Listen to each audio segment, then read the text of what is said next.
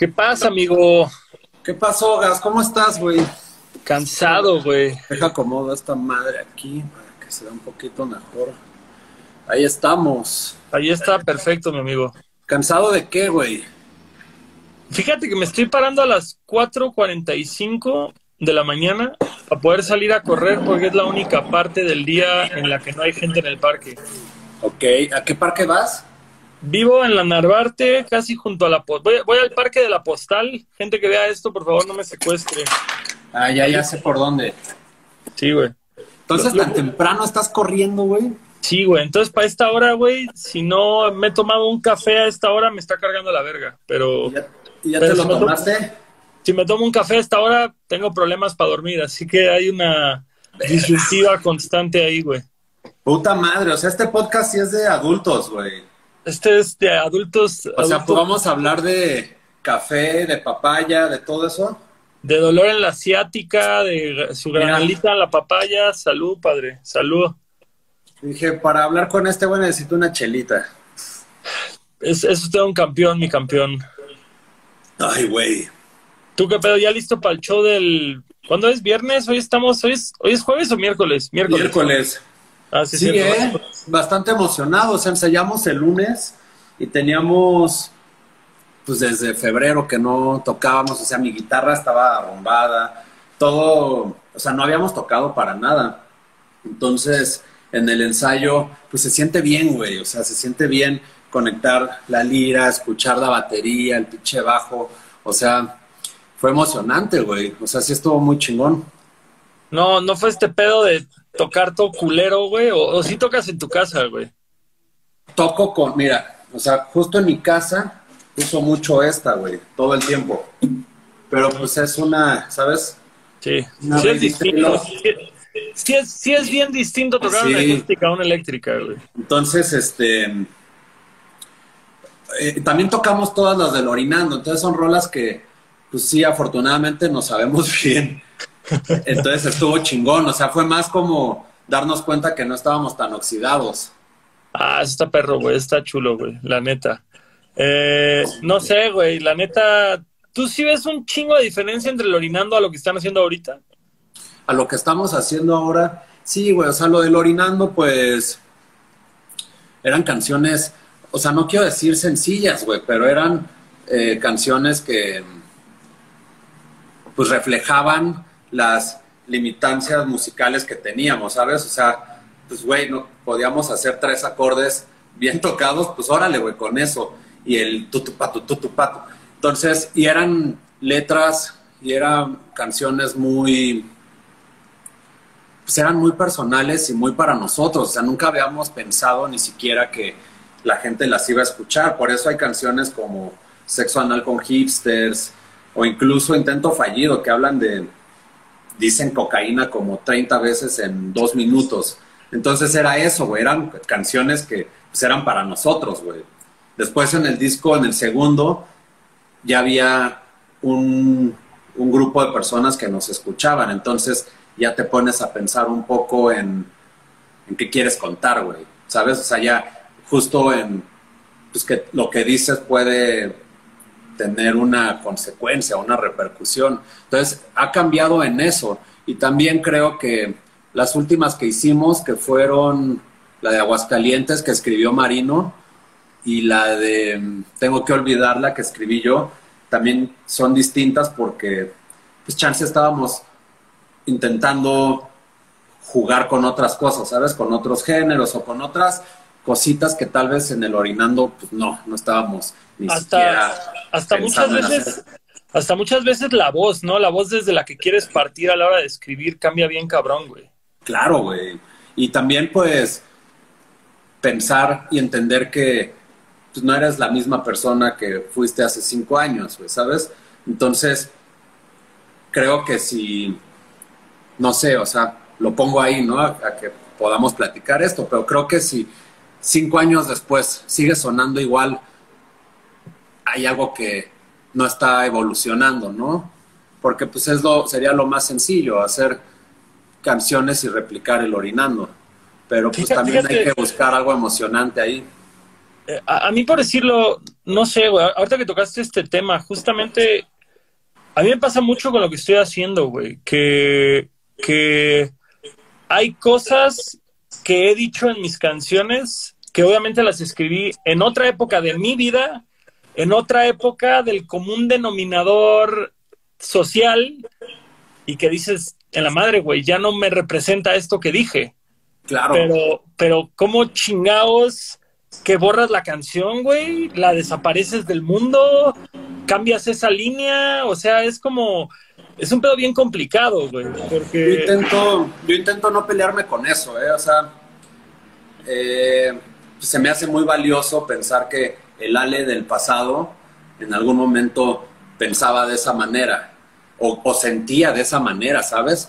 Entonces, pues es como en retrospectiva, volteas y ves la canción o la escuchas o incluso cualquier expresión artística, pintura, lo que sea que hagan, eh, güey, pues es emocionante, volteas y sí dices como, órale, o sea, he avanzado mucho como persona o, o no sé, o tal vez como, güey, tal vez ahora creo en Dios y antes no, no sé, güey, ese tipo de cosas se me hacen, pues se me hace lindo verlo así, siempre y cuando sea como avanzar, ¿no? Si empiezas ahorita a hacer canciones de racistas, pues es como, órale, güey, entonces diste varios pasos para atrás a comparación de Gastón de hace cinco años. No sé, ¿sabes? A, comparación de nuestro criterio, güey. ¿Quién quita, güey, que hay un vato que cree que está evolucionando al... Digo, dentro de su esquema. Obviamente, claro, para nosotros sería un pedo decir como, ¿cómo puedes de pronto estar en pro de, no sé, güey, la supremacía blanca o Donald Trump o, o alguna mamada aquí rara, pero que digas, porque es eso, güey, es el tema de...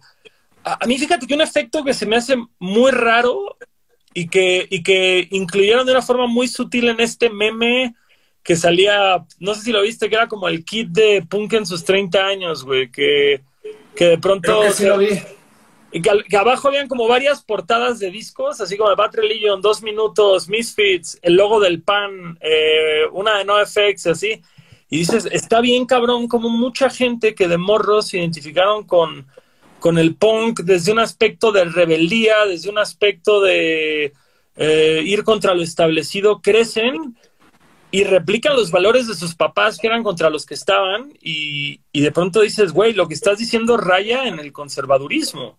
Claro, güey, y eso también me, me da un poquito de miedo, ¿no? Terminar siendo esa broma donde, o terminar siendo ese tipo de persona contra el que tú de joven te sentías en contra y luego creces y te das cuenta que tal vez no estás muy alejado de la gente con la, a la que tú, este, contra la que estabas resistiendo, ¿no? Claro. A mí, por decirlo, hubo una situación en el Warp Tour hace como uno o dos años. Eh, una banda, güey, estoy tratando de recordar el nombre, quiénes eran, güey. Es una banda de punk de los 80, principio de los 80, final de los 70, güey. Ahorita me voy a acordar el nombre de estas bandas icónicas, güey, que siempre han estado allá, güey, y que, que esos de pinche chamaco pendejo, tú que vas a ver de rock, yo estaba ahí, güey, tocaron en el Warp Tour y al mismo tiempo tocó una banda nueva que tiene pues muy claros sus criterios de ideología, que se llama Warm, Warm Woman, que es una banda súper feminista. Y esta banda de punk, ah, ah, Warm Woman Warp Tour, déjame te digo quiénes eran. Porque, porque odio, güey, cuando no puedo poner el nombre de quién, quién fue el pedo, güey. Este. Ah, bueno, ahora me voy a acordar, no lo encuentro. Pero, pero, pero lo que. Ah, los Dickies, Dickies. Los Dickies, que fueron de las primeras bandas.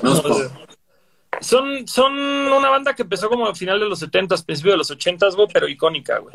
Y, y, justamente estos güeyes, pues vienen como de esta mentalidad de punk de los 70s, 80s, de choquear, güey, de de decir cosas fuera de lugar con su humor pendejo y, y controversial y alguna mamada dijeron como, ah, sí, Guartura, huevo, chingo de morritas de 16 años, güey, quiero lamerles el ano o alguna madre que probablemente llevan diciendo desde 1981 y nunca había habido un problema, güey.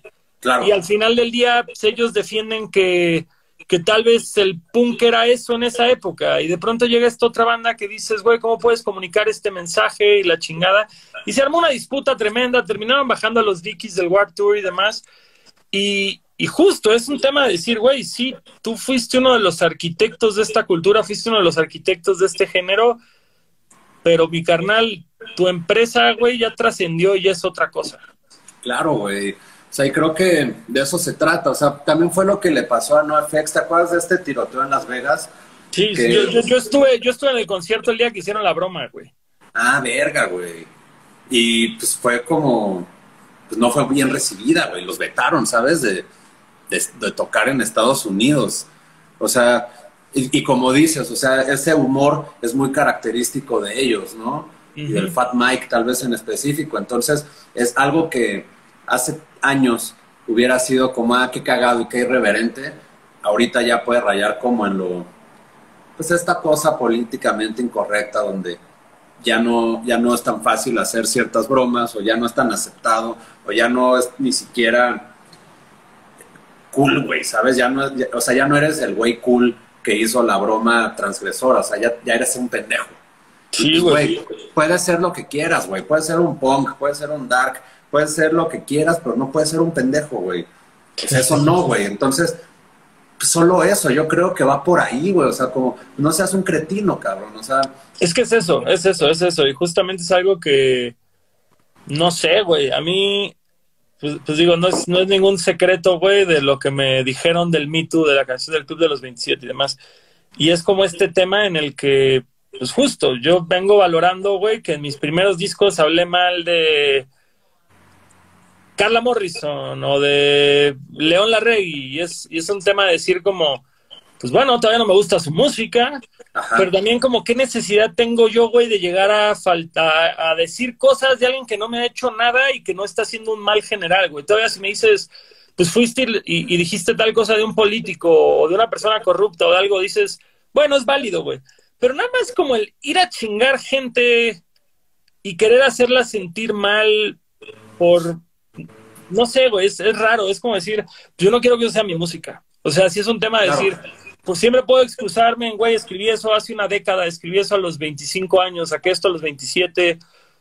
Eh, ya no quiero, o sea, al revés, güey, quiero que mi música le haga bien a quien la escuche, sienta que está ahí para él cuando se sienta débil o cuando necesita una sonrisa o algo. Es como decir, no quiero que mi música sirva para agredir a nadie, no quiero que nadie se sienta afectado por, por lo que digo, güey. No sé, es como si esa no era mi meta, güey. obviamente, por otro lado, también dices, pues claro, güey, crecí oyendo esta música que tenía este mensaje, que, que, en el rap pues era algo muy común y decir esto y meterte con esto y tal, y hasta la fecha mucha gente lo tiene. Pero al final del día es eso, es decir, como hacia dónde quiero mover yo mi barco.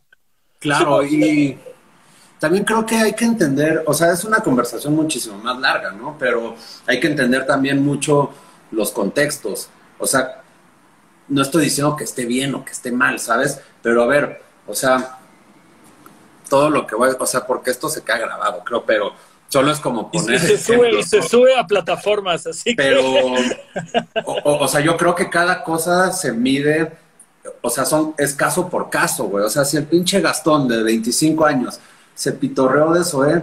Ok, güey, entendamos el contexto, ¿no? O sea, y luego, entonces, juzgar al Gastón de 25 años con los parámetros actuales, también ya es como, ok, güey, a ver, ¿sabes? O sea, es, es, este, es tramposo. No digo que esté bien ni que esté mal. Y me encanta como, pues que hemos aprendido, güey, hemos aprendido todos y se me hace muy emocionante porque cuando pasó lo del Me Too y pues todos hicimos un, un autoanálisis, ¿sabes? Y una autocrítica que se me hace increíble, como todos nos pusimos a pensar como, ok, güey, ¿en qué momento yo me he comportado como un pendejo? ¿En qué momento he sido un cretino? ¿En qué momento he sido alguien que no me hace sentir orgulloso? ¿Sabes? Entonces ya empiezas a, a, entender estas cosas que, estos errores que tal vez pudiste haber tenido hace años, y aprendes, ¿no? O sea, y creces, y eso es la, lo bonito de crecer como persona.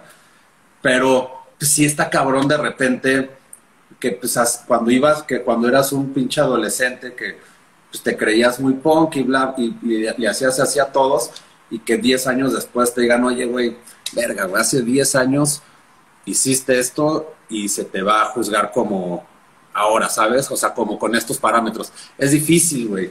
Y se me hace bien, pero de repente pues, güey, o sea, hay una, un linchamiento mediático donde la gente también pues, toma partido y se siente juez y verdugo incluso por detrás de una pantalla y también eso hay que ser responsables con eso, güey, porque es muy fácil mentarle la madre a alguien a quien ni conoces, escudado detrás de un username de Twitter o de Instagram o de lo que quieras, pero también ahí hay como una responsabilidad grande y creo que pues estamos aprendiendo todos, güey, ¿sabes? O sea, y ha sido rasposo muchas veces, pero creo que a la larga va, a salir algo muy chingón, güey. O sea, como ahorita que estamos hablando de que nuestras canciones queremos que sean distintas, ¿sabes? O sea, ¿qué podemos hacer, güey? Hay una, una, un alcance que, pues, güey, o sea, qué mejor que, que le sirva a alguien, ¿no? Que lo escuche y claro, claro, que pueda hacer lo que sea, güey. Una canción de desamor y que digan, puta, güey eh, esta me llega y me está haciendo pasar eh, un momento un poquito más llevadero. O la que hiciste de, ¿cómo se llama la que me gusta, que te dije? ¿La marcha? la marcha de los tristes. Qué puta buena canción, güey, ¿sabes?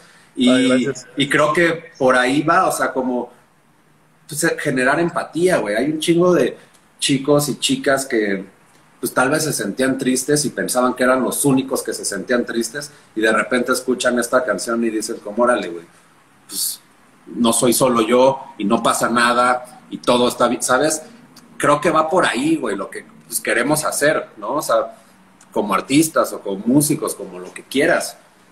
Totalmente, güey, totalmente. Unir, unir y motivar y ayudar y levantar y hacer reír y, o sea, y todo esto, güey. La neta, pues es este tema de decir, yo no quiero lastimar a nadie con mi trabajo, güey. Al revés. o sea, ¿tú, hay, alguna, hay alguna línea, güey, de chingazo kung fu que voltees a ver y digas, eh, hoy no escribiría eso? No, claro, totalmente. A ver, yo escribí Sexo Anal con Hipsters, güey. Y es una canción que no me gusta porque salió de una broma, o sea, era una una broma por completo. Cuando Emilio, el primer baterista del chingadazo, pues éramos nada más Marino, Emilio y yo y nos juntábamos y tomábamos y soñábamos con tener una banda y tocar, ¿sabes? Pero pues todos teníamos nuestras chambas de oficina, entonces literal era un sueño. Y soñábamos con tener esta banda, pues que a nosotros nos hubiera gustado escuchar de morritos, con las que nos pudiéramos empedar mientras escuchábamos. Entonces teníamos esta especie de wish list donde Emilio dijo como, güey, que una canción diga, quiero darte por detrás. y a mí se me hizo, a mí se me hizo muy fácil decir como, güey, yo la escribo. Entonces empecé a escribir esta canción. O sea, con, el primer EP dijeron, estos son los temas que queremos tocar. No tan así, pero pues era como, nos juntábamos, chelas, y era como, güey, imagínate cantar esta, y, y era como, ok, entonces salió esta idea y yo dije, güey, yo la escribo, va. Entonces, pues empecé a hacer esta, esta letra con, con esta idea de buscar una chica fácil, ¿sabes? Como que ahorita, pues, güey, no, me, no es algo que yo diría, no es algo que yo escribiría para nada.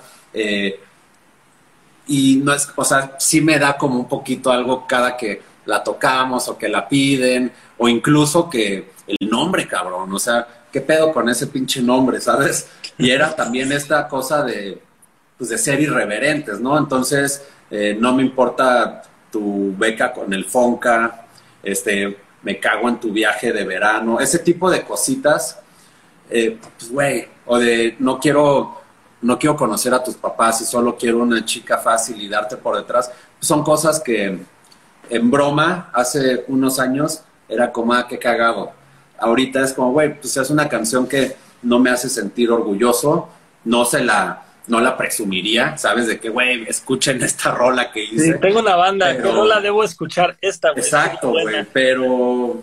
Esa es la que nos define. Y fue, y fue justo porque se le, una vez cuando salió el disco recién, o sea, fue recién que salió el disco que pues, lo compartes con tus amigos y una amiga así me dijo como, güey, esto de una chica fácil me caga, güey está de la verga. Y ya, solo me lo dijo así y fue como, o sea, como de órale, güey, ya entiendo, ¿sabes? Pero muchas veces necesitas, pues, verlo desde otra perspectiva, güey. Entonces, su perspectiva era como, güey, soy morra, bla, bla, bla, y esta pinche frase, ¿qué, güey? ¿Sabes? Entonces, esa es la que no, no me, no me enorgullece. Fíjate que hay una historia bien, bien loca, perdón, perdón que saque un poco la línea después de hacerte esa pregunta, pero, pero no, no, en, no, el video, en el video de la marcha de los tristes hay una escena que en la marcha hay un par de drags eh, que, que, como que salen ahí, me dan un beso y de ahí me pega un policía, güey. Y es una escena que la propuso el director Benji Estrada. A mí no se me hizo eriza ni nada, al revés dije como, ah, pues está cool, va, hagámoslo. Eh, contactamos unos drags que eran amigos de, creo que de Benji justamente, güey. Ajá. Y chido, güey, salió la escena, todo bien, demás. A mí en todo caso me incomodaba un poco porque sentí que era un rip-off. Ya después de ver el video de My Chemical Romance, que jamás había visto el video de Black Parade, y todo el mundo me dice que es la misma madre, ya lo vi. Ah, ni lo he visto. O sea, lo he visto, pero no recuerdo nada de eso, pues. Hay una escena que sale como el protagonista del video, llegan dos chicas y lo besan en, en, los cachetes, y aquí salgo yo y los dos drags me, me besan. Y no sé si es los drags o las drags, porque justamente no tienen el cambio de género. Entonces, les drags, este, eh, y justamente un par de amigas, amigas heterosexuales, les mostré el video y, jóvenes ellas, y las dos, es que te estás apropiando de esto, es que eh, está fuera de lugar, es que no es tu voz, es, o sea, como un chingo de razonamientos. Y pues como que dije, bueno, puede ser, o sea, al final del día no quiero para nada que esto se pueda malinterpretar ni nada se lo mandé justamente a, los drags que salen en el video, se lo mandé a un par de amigos gays y así. Nadie, güey, nadie compartió el punto de vista de estas morras, güey. O sea, sí fue un pedo de decir chido por tus amigas, pero es más, hasta dos personas de la lista, fueron seis personas que se los mandé, hasta dos me dijeron, no, al revés, güey, qué chido. Es muy raro que en un video de rap alguien quiera meter a un drag o que, quiera meter a una persona abiertamente gay o, o trans o algo por el estilo. O sea, es como, como justamente este tema de decir, tú dentro de tu visión puedes creer algo y muchas veces ni siquiera es la situación para la gente que realmente se ve involucrada, no sé, globalmente.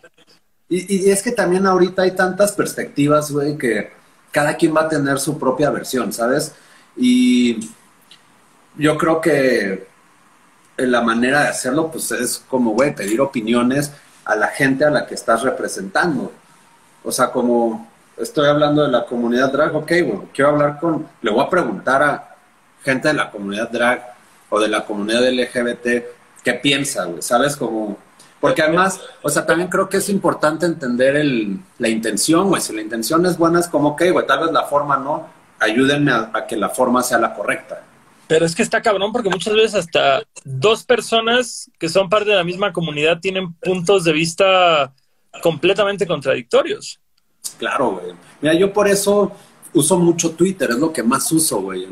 De redes, o sea, solo tengo Twitter e Instagram, pero Twitter es lo que más uso y siempre he evitado opinar y meterme en temas espinosos en Twitter, güey, porque pues justo como dices, güey, o sea, alguien va a llegar a decirte como estás de la verga por no sé qué, y luego otro tal vez como a huevo, ¿sabes? Y es como, de que, güey, yo no me quiero pelear con desconocidos, o sea, quien quiera que escribirme, y, o sea, sabes, también es la forma, quien quiera me escriba y me dice, güey, creo que esto no, porque bla, bla, bla, y lo puedes platicar, o sea, siempre el diálogo está abierto, pero, puta, güey, es dificilísimo, cabrón. Yo, yo, yo, a, mí Twitter, güey, al revés, Twitter me intoxica bien cabrón, güey, o sea, si es un, si llega un punto en el que digo, yo no yo ya no, ya no quiero ser telépata, güey. Ya no quiero saber lo que, lo que la gente está pensando, güey. Así me, me caían mejor. Porque, porque incluso es eso. Hay mucha gente que es poca madre en persona y su personalidad de internet es horrible, güey. Uf, me ha pasado, cabrón. Verga. Y que dices, tristemente estamos en esa época en la que probablemente mi convivencia común contigo va a ser por acá, pero esa convivencia me está arruinando bien cabrón la imagen de la persona que conozco, güey. Güey, o sea, yo saludos a todos mis amigos que puedan estar conectados. Pues yo incluso dejé de, antes de que pudiera silenciar gente, o sea, yo dejé de seguir gente pues porque no me gustaba lo que, o lo que tuiteaban o sus fotos, ¿sabes? Como, era como, güey, pues, pues es mi Instagram, quiero ver lo que yo quiera, o sea, no quiero ver 20 selfies de mi amiga Juanita Pérez o 20 selfies de mi amigo Juan Pérez, güey. Entonces empecé a hacer como una limpieza de... Y, por eso digo que uso mucho Twitter. Tal vez no tuiteo mucho como pero, personas, pero, todo el tiempo pues estoy leyendo noticias, güey. Entonces como que sigo a gente que me interesa su voz o medios que me interesan y consumo mucho eso. De repente tuiteo, pero pendejadillas, nada, nada espinoso, pero esos temas que son un poquito a los que se les tiene que dar más profundidad, me gusta platicarlos como ahorita, o sea, contigo y, y abierto a, ok, güey, ¿qué piensas y qué pienso? Pero eso de pelearme en internet y, ostras, güey, no, zafo, güey, zafo. Mira, justo, justo ahorita que estás tocando el, el tema de los temas espinosos y eh, justo, justo está padre dar como una volantazo, güey. Tú fuiste editor de Vice, ¿cuánto tiempo? Puta, güey. O sea, yo trabajé en Vice ocho años. ¿Entraste de escritor o desde el principio? Entré como intern. O sea, como, pues como becario, sin ganar nada. Y iba a medio tiempo, tres días a la semana, cuatro horas por día. Aclaro, aclaro, aclaro, el motivo del volantazo fue porque justamente Vice, pues es una plataforma que, le, que, que siento que evolucionó un chingo, porque justamente esos artículos en un principio eran gente comiendo lácteos en público, do's and don'ts de cómo vestirse, acabamos de entrevistar a una pareja que acaba de coger, y de pronto ahora ya se volvió una plataforma que busca abordar temas de contenido social eh, entonces yo, yo sí veo como este cambio muy cabrón y justo como editor y, en ocasiones, tú sí llegaste a escribir varias veces para Vice, ¿no? Directamente. A escribir, o sea, eh, escribí algunos textos, no tanto como me hubiera gustado, pero pues, porque mi chamba era editar, entonces todo el tiempo estaba editando textos de otras personas. Hubo cosas que me hubiera gustado escribir más, pero bueno, o sea, pues al final mi chamba era como editor. Bueno, eh, pero, pero incluso sin ser, sin ser escritor, pues sí habían temas que te interesaba que se expusieran, que buscabas que nos escribiera. Claro, güey, sí, o sea, esa justo era mi chamba, entonces... Órale, ¿esa es la chamba del editor? O sea, porque digo, para mí dices editor y obviamente eh, entiendo a una persona que dice esto sí va, esto no va, tal vez corrección de estilo, etc., pero tanto así como diseñar tal vez como el esqueleto de contenidos de una revista, nunca había pensado que en efecto es parte del... Tú, tienes que marcar la línea editorial, entonces además del esto sí va y esto no va, hay algo antes que es como, pues que queremos contar, ¿no? Entonces, ¿quién va? O sea, ¿quiénes van a escribir? Buscar a gente que tú creas que pueda representar pues, la marca que estás llevando, el medio o lo que sea. O sea, pues, hay gente que no pondrías porque no tiene nada que ver, en mi caso, con Vice, ¿no? En caso de otras personas, pues, entonces, este, desde ahí, y como qué temas nos interesan, y también te dan un presupuesto editorial. Entonces te dicen, güey, tú tienes tanto dinero al mes y tienes que alcanzar estos números al mes. O sea, una meta pues, cuantitativa, que son los clics. Entonces es como, ok, güey, a ver, tú con ese dinero puedes jugar. O sea, puedes decir casi, casi, todo este dinero se lo voy a dar a un güey que escriba un texto, pero y lo justificas, ¿no? O puedes decir, ok, a ver, necesitamos, ¿qué temas nos interesan? Pues, güey, Vice, ¿no? O sea, pues sexo, era algo que se leía mucho. Este, drogas, obviamente, ¿no?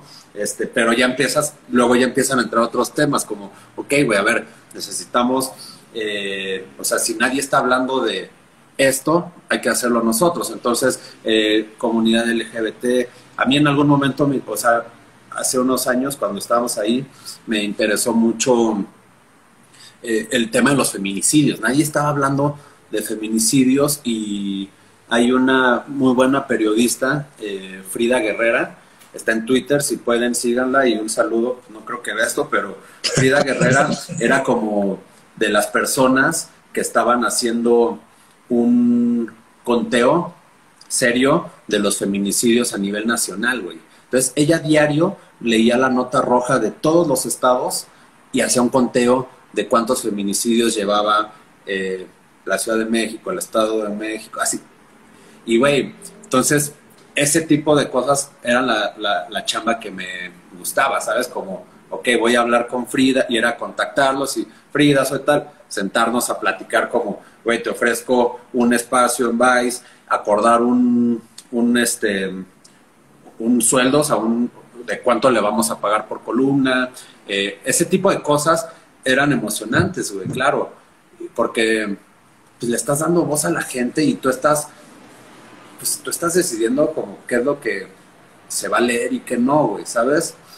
Entonces, eh, eh, busqué también a otros colaboradores, este, comunidad LGBT, eh, en algún momento también Ofelia Pastrana escribió, tuvo una columna con nosotros, que Ofelia Pastrana es una mujer trans, la pueden seguir también en Twitter. Fue, la primera persona que consiguió que legalmente tuviera el cambio de sexo en México, ¿no?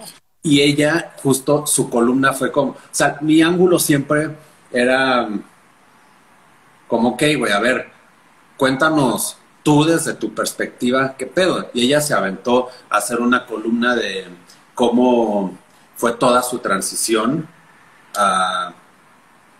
de su transición de género, güey, y qué significa eh, tener disforia de género, pero sabes, te lo está contando alguien de primera mano.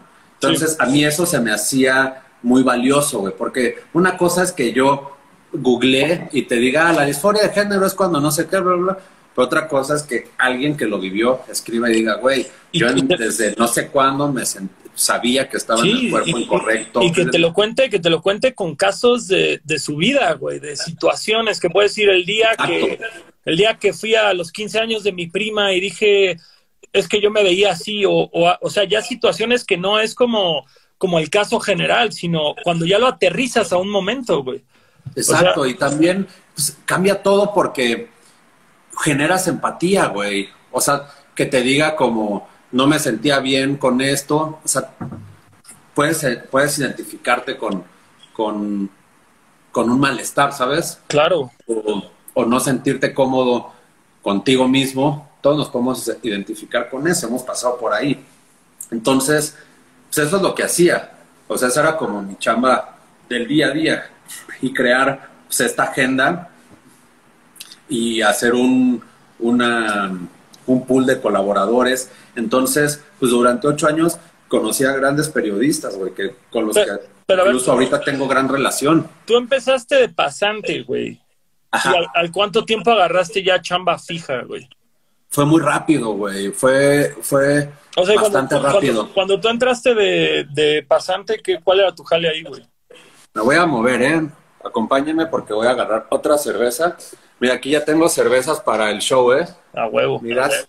Bueno, este, Adán Cruz hace una semana, güey, nos hizo que lo acompañáramos al baño y hasta, y hasta enfocó el estado mientras meaba, güey. Así que. Ah, bien. Ah, bueno, yo me voy a estar moviendo por aquí porque estoy muy cómodo con esta conversación, pero voy a seguir regresando a este lugar que tiene luz. Bueno, este, yo empecé como intern y yo seguía estudiando periodismo, güey. Yo estaba estudiando periodismo en la Escuela de Periodismo Carlos Septién García, que está en Reforma. Y... ¿Tú, eres, originario de, ¿tú eres originario de Morelia? Uruapan, Michoacán. Ah, Más, espérame. Uruapan, Michoacán. No estaba tan lejos, no está tan lejos. No, pues de hecho Morelia es Michoacán, es la capital, güey. Por, eso digo, no está tan lejos, güey. Está a huevo. Este, bueno, yo nací en Michoacán, en Uruapan, Michoacán, tierra de aguacates. Y crico. Y, crico, güey, mucho cristal med y charanda.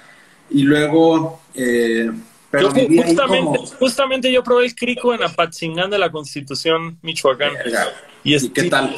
Casi me muero a la verga, güey. Ha sido las cosas que más miedo me han dado con drogas, güey, y no se lo recomiendo a nadie acá. Es, yo es la peor droga que existe y yo tampoco se la recomiendo a nadie, güey. Pero. ¿Vieron Breaking Bad? Aprendan algo. Es malo. Exacto, güey. Arruina vidas. Bueno, entonces, nací en Uruapan. Eh, me mudé al DF como a los 5 o 6 años. Pero pues todos mis veranos, todas mis vacaciones, puentes, todo lo pasábamos en Michoacán, güey, porque allá vivía mi abuela. Entonces era como el pretexto de ir a ver a mi abuela y yo la pasaba cabrón con mis primos allá. Eh, allá conocí cosas que me que sigo manteniendo hasta ahorita, como el gusto por la música regional mexicana, o sea, la banda, el, el cierreño, el norteño, porque mis primos escuchaban eso, güey. O sea, yo llegaba todo pendejito, de 15, más bien como de 13 años, llegaba con mi portacidis y mi Discman. Y pues, güey, yo me iba con mis primos y les pasaba. Yo traía en ese entonces así como. Era mi, mamá, no, güey, me mamaba el Pumpkin Drublic de NoFX. Ah, era así como, verga, era mi disco. Y yo de, güey, primos, pongan esto y la verga. Y lo ponían y además me buleaban porque me decían chilango, güey, porque pues yo no hablaba como ellos. Claro. Entonces ponían mi disco y empezaba con Linoleum. Y de que no mames, chilango, pinche música de locos, güey. ¿Esto qué, güey? Y me quitaban eso y me ponían banda, güey. Entonces, pues me aprendía las de banda. Era como de puta, órale, güey, no hay pedo. Me las aprendía. Entonces, yo todos los veranos y vacaciones iba para allá.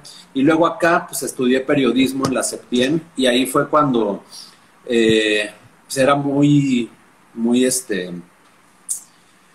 o sea, quería hacer cosas, ¿sabes? pero, pero ¿qué, te inspiró a estudiar periodismo, güey? ¿Alguien de tu familia ya estaba en ese rollo o como no, güey, siempre te gustó? Mira, güey, o sea, una de las cosas que, o sea, yo siempre he pensado y siempre he dicho que las patinetas me cambiaron la vida, güey. O sea, a mí cuando me regalaron mi primera patineta fue, fue este, o sea, me voló la cabeza, güey, porque que le regales una patineta a un morrito de 12 años, pues es lo más emocionante que le puedes dar, güey. Entonces, yo tenía vecinos con los que andaba en patineta y con mis papás, cuando íbamos al Sanborns, comprábamos, me compraban la Trasher o la Transworld, ah, que de repente estaban ahí en el Sanborns y eran caras, güey, costaban como 100 bolas porque eran de importación. Entonces pedí así como pues, güey, yo no sabía nada yo, güey, quiero mi revista de patinetas. Entonces me compraban mi revista de patinetas. Y me acuerdo, cabrón, que había una Transworld de Heath Kirchart que salía patinando con un traje. Y, esa fue así como de las primeras veces, porque salía patinando con traje y había fuego y la verga. Y luego la Trasher era como, pues era el diablo, ¿sabes? El logo del diablo. Para mí era como, güey, ¿qué vergas es esto? Entonces, ese fue el momento en que descubrí el periodismo, güey, como me pregunté como, güey, ¿a quién vergas le pagan por tomar estas fotos? ¿A quién vergas le pagan por entrevistar a Geoff Rowley o a todos estos patinadores que pues nos mamaban cuando éramos morritos, ¿sabes? Entonces como que yo decía, güey, ¿quién hace esto? O sea, como se me hacía lo más cool del mundo, güey. Ver esas fotos, leer esos textos y... A huevo. Eso fue cuando yo dije, güey, yo quiero hacer esto. O sea, me mamaría pues escribir esto o tomar fotos así. Después descubrí que era periodismo, güey. Pero gracias a las patinetas, pues conocí el punk o ese tipo de música y conocí el periodismo, güey. Entonces, siempre me clavé como en eso, de que yo quiero hacer fotos o quiero hacer textos o, ¿sabes? O sea, mira, ahí está el pinche Emily, Sí, desde hace rato anda, desde hace rato anda saludando el cabrón. Saludos a, al Entonces, güey, o sea, era un photoshoot increíble, güey, que a mí fue como, güey, qué pedo, si pueden googlearlo. Y pues eso, para un morrito, era como, qué vergas.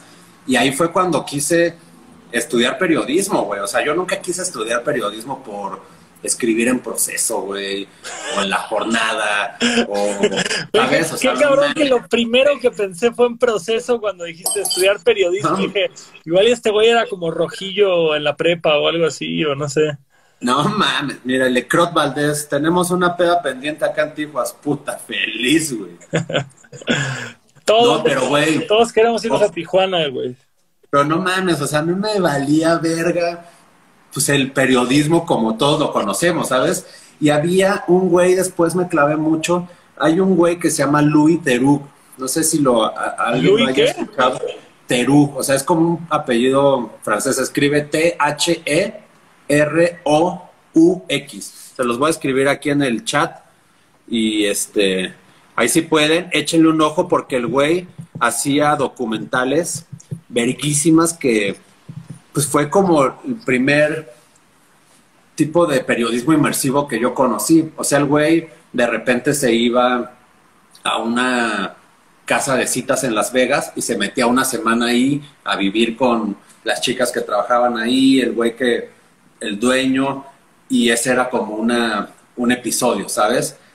Y tenía una serie, entonces eran distintos episodios. Se iba con fisicoculturistas una semana y documentaba su vida. Entonces, ese tipo de, también ya fue cuando dije, órale, güey, ¿qué vergas es esto? Y pues ya decidí estudiar periodismo, güey. Pero fue por eso. Yo me acuerdo mucho cuando me empecé a llevar contigo que me comentabas que habías ido a unas misas satánicas a no sé dónde chingados, creo que a Sonora, güey, un pedo así. Que una vez igual escribiste un artículo de fumar sapo y también tuviste que fumar sapo para ese pedo y, y como que yo justamente decía como no mames, mi compa el Alex está loco, güey, o sea, ese güey sí se mete hasta el pinche fondo de la cocina, güey, para ver el plato, no espera que se lo traigan, güey. Pues era divertido porque al final, güey, creo que eso es lo que he intentado hacer siempre en mi vida, güey, que divertirme, ¿sabes? Entonces era muy divertido a pesar de ser chamba y la pasábamos bien. Entonces, justo yo estaba estudiando periodismo y mandé mi currículum a distintas revistas, ¿sabes? En ese entonces como a Picnic, o sea, estas revistas como que tenían ondita, cool, que eran poco convencionales. Y yo no tenía un currículum, no había trabajado en nada, pero tenía un Tumblr, güey. Yo en mi Tumblr subía fotos, o sea, como que me, me acuerdo, cabrón, ahí, ahí, están publicadas de seguro. Me fui a Michoacán, a Uruapan, e hice como toda una crónica fotográfica y fotos de patinetas, fotos de muchas cosas. Entonces mandaba mi Tumblr, güey, a la verga, ¿sabes? Y, y un día, o sea, después de como unos meses, como tres o dos meses, me contestaron de Vice el pinche David Murrieta, un gran amigo ahora también, y me, me contestó como, ¿qué onda? Oye, vi tu Tumblr y pues, quiero platicar contigo, cállate a la oficina y para conocernos. Entonces me citó en la oficina de ellos, la oficina estaba en Mérida, en la colonia Roma. Entonces, güey, un día saliendo de la escuela, yo de que, obvio, güey, ahí estoy, no sé qué, le caí a la oficina y, verga, güey, o sea, pues entré a la pinche oficina y este güey no estaba, entonces me, me recibió alguien de que, güey, viene tarde, pero siéntate. Entonces era una salita con un futbolito, tenían un refrigeradorcito con chelas, tenían fotos de Richard Kern y de Terry Richardson colgadas en la pared. Y, pues, güey, yo como verga, güey, qué oficina tan cool. Y de repente llega este pinche David, el David Murrieta, con una patineta bajo el brazo y sudado. ¿Qué pasó, güey? Perdón, güey, es que andaba patinando, no sé qué. Pásate, y me lleva a la sala de juntas. Y yo, verga, güey, ¿qué pedo con esto? O sea, verguísima, ¿no? Y ya empezamos, como que me dijo, güey, vi tu Tumblr, bla, bla, qué chido, ¿qué estás estudiando? Y, y empezamos a hablar de patinetas. Entonces me dice, güey, vente en unos días, o sea, me dio como otra cita. Me dijo, este, y tráete tu compu. Y órale. Entonces fui otro día, llevé mi compu y me puso como a hacer cosas, ¿no? Como, a ver, puedes traducir esto, puedes transcribir este audio, bla, bla, bla, bla, bla. Yo sí, y puedes escribir un texto para, era como un flyer de un show, ¿no? Puedes escribir un texto para invitar a este show. Entonces lo hice y ya el güey me dijo, como güey, pues vente a jalar, o sea, es un puesto de intern, es un internship y dura tres meses, creo nada más y listo, y órale. Entonces empecé a ir y pues, le eché ganas, ¿sabes? O sea, me ponían a escribir. Mi primer texto que hice fue, en ese momento estaba Marcelo Ebrard, eh, acá de la Ciudad de México, y tenía unas playas artificiales. Sí. Entonces, en verano me dijo como, ¿qué pedo? Un texto de las playas artificiales. Y yo, obvio, güey. Entonces me lancé a una playa artificial y me hice un texto y la verga. Entonces terminó, terminaron esos tres meses y el güey me dijo como, güey, quiero que sigas aquí y me ofrecieron un trabajo de medio tiempo, o sea, los tres meses. Ah, pues, súper bien, güey, súper bien. Como, como asistente editorial. Y luego pasaron tres meses más y me ofrecieron un puesto de tiempo completo. Entonces... ¿Todavía como asistente editorial?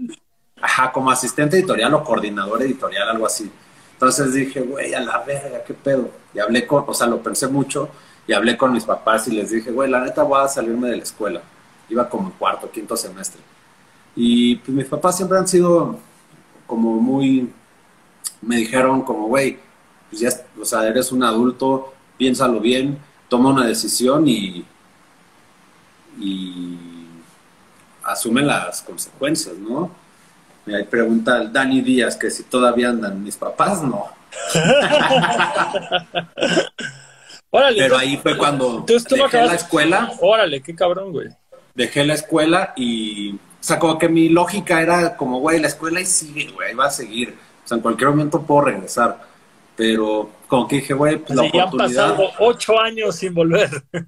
no, y lo bueno es que el periodismo es un oficio, entonces puedes graduarte con un solo examen, un Ceneval. Ah, a huevo. Él ya luego lo haré, no sé. Pero... No, y, tal cual, güey. O sea, si tú buscas chamba ahorita, pues, pues, ¿qué vale más, güey? ¿Un título o tu pinche trayectoria entera para uno de los medios más relevantes de la última década, güey?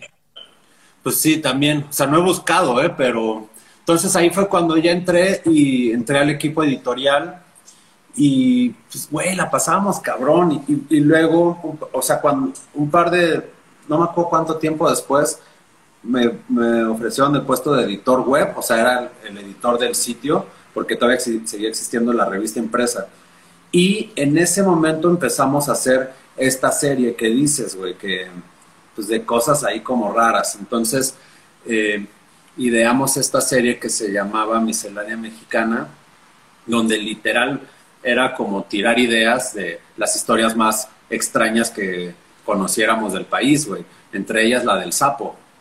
Y el que era mi jefe en ese entonces y jefe de todos en la oficina, Bernardo Loyola, igual un saludo hasta Los Ángeles, también muy buen amigo. El Bernie me llamó y me dice, oye Alex, este, vamos a hacer esta serie y pues tú eres el editor, güey, tiene sentido que tú seas el host.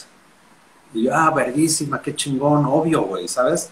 Y me dice, bueno, el primer video se tienen que ir a Sonora y hay un sapo ahí y la verga y, este, y lo tienes que fumar. yo como, verga, órale, va, güey, ¿sabes? Como, ok, me rifo. Y este, y pues nos lanzamos a Sonora, güey, nos lanzamos a Sonora tres personas, Santi Fábregas, también uno de mis mejores amigos, eh, el Punk, el Mauricio Castillo y yo, güey. Entonces éramos tres en Sonora y pues yendo a buscar el pinche sapo al desierto y la verga.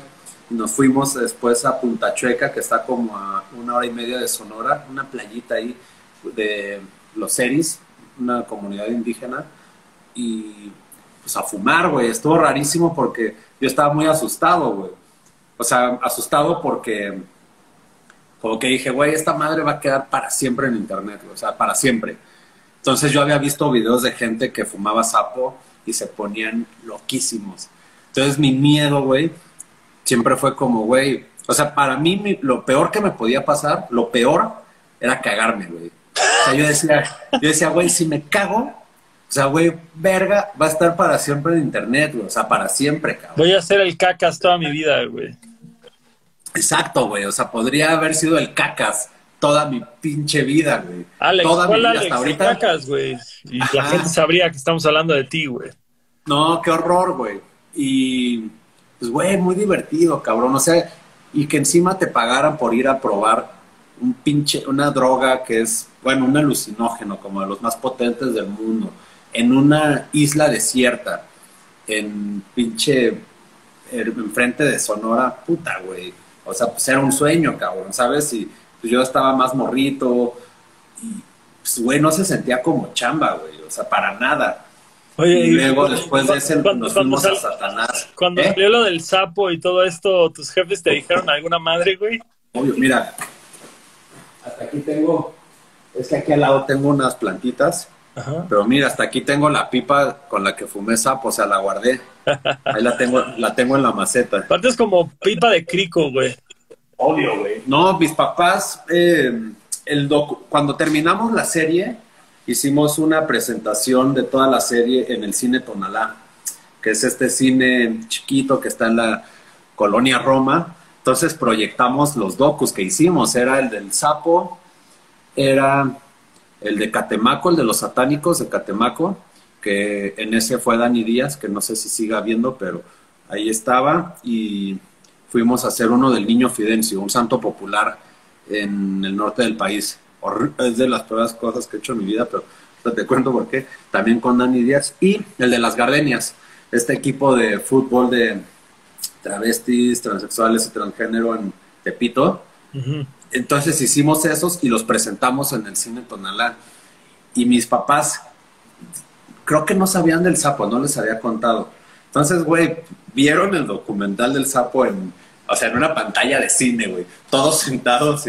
o sea, mi mamá, verga, güey, se emputó cabrón, güey. O sea, sí me dijo como, se sacó de onda, güey, ¿sabes? Como que así me dijo, güey, ¿qué pedo? O sea, como, ¿por qué hiciste eso? No entiendo por qué te pagaron por eso, no entiendo tu Para, eso, para eso dejaste la escuela. Sí, o sea, como que, güey, la hackeó cabrón, o sea, ella no entendía nada. Y lo chistoso es que después de ese documental, o sea, el año pasado, llevé a mi mamá que fumara sapo, güey. Sí, o sea, el año, sí, justo fue el año pasado, güey. O sea, 2019, como por ahí de abril, algo así. ¿Pero qué? A, Sonora o ahí por Metro Chilpancingo? No, con una, con una chica acá en la Ciudad de México que da sesiones de sapo. Verga. Y pues mi mamá, güey, o sea, años después me escribió como, oye, quiero probar lo que tú probaste. Y yo viendo el mensaje así, que verga, ma, pues tienes que ser más específica, ¿no?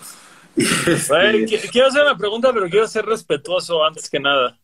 A ver, tú dime. No se cagó tu mamá, ¿verdad? No, no, porque fui por ella y no, no estaba cagada. Ah, perfecto. Pero, güey, pues me escribió y me dice como, quiero probar lo que tú probaste. Y yo, puta, ¿qué?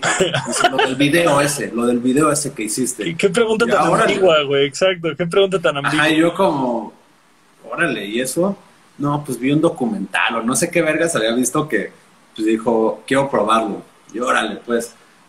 Y, güey, le di el avión pasaron como dos semanas y me escribió de nuevo, oye, quiero probar esto, o sea, ¿qué pedo? Y yo así como, güey, neta, o sea, ¿sí? Me dice, sí, y yo, pues, pues va, ahora le, hice una cita y la llevé y le encantó, güey. Güey, es, es una transición rara, güey, cuando los papás empiezan a querer experimentar con drogas, güey, a una edad alta, güey se me hace muy chingón, güey. O sea, se, me hace, se, me hace, honesto, güey. Se me hace honesto y, bonito que se pueda, porque, porque hay tanta gente que, que se va a ir a la tumba, güey, sin abrirse a estas cosas, güey. Claro, güey. O sea, y también yo siempre he intentado ser muy abierto con, con mi postura. Y mi postura a cualquiera que nos esté viendo o cualquiera que escuche a mi banda o, lo que hago periodísticamente es como, güey, nada más infórmense y, o, sea, como quitar este pinche... Eh, el tabú, el tabú, el fantasma que vive alrededor. O sea, como el estigma, o sea, la carga moral, güey, de si está bien o está mal. O sea, eso no existe, güey, ¿sabes? No es como que, uy, es malo fumar mota.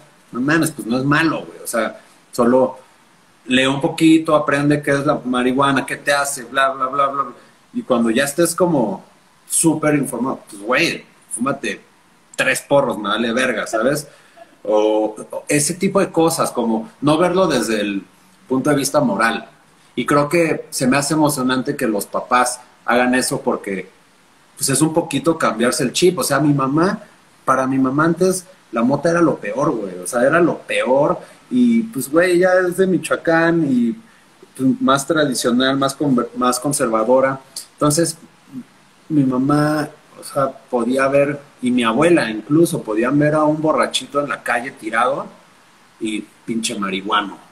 Yo, verga, güey. O podían ver a alguien fumando piedra, pinche marihuano, ¿sabes? O sea, era como en automático, marihuanos. O el güey de las maquinitas en la esquina, marihuano no, marihuano, marihuano era un concepto abstracto, güey, que envolvía todo lo negativo de la raza humana, ¿no? Güey, podían ver a alguien moneando. Ay, pinche marihuano. Como verga, ok, güey. Pues no entienden nada, güey. No entienden nada de, ¿sabes? Sí, a Le empiezas a quitar esa carga negativa, güey. Pues se pone padre, güey. Se pone padre también experimentar, güey. O sea, ¿por qué vergas no? Y, ¿saben qué? Como me voy a fumar un porrito porque... Para que...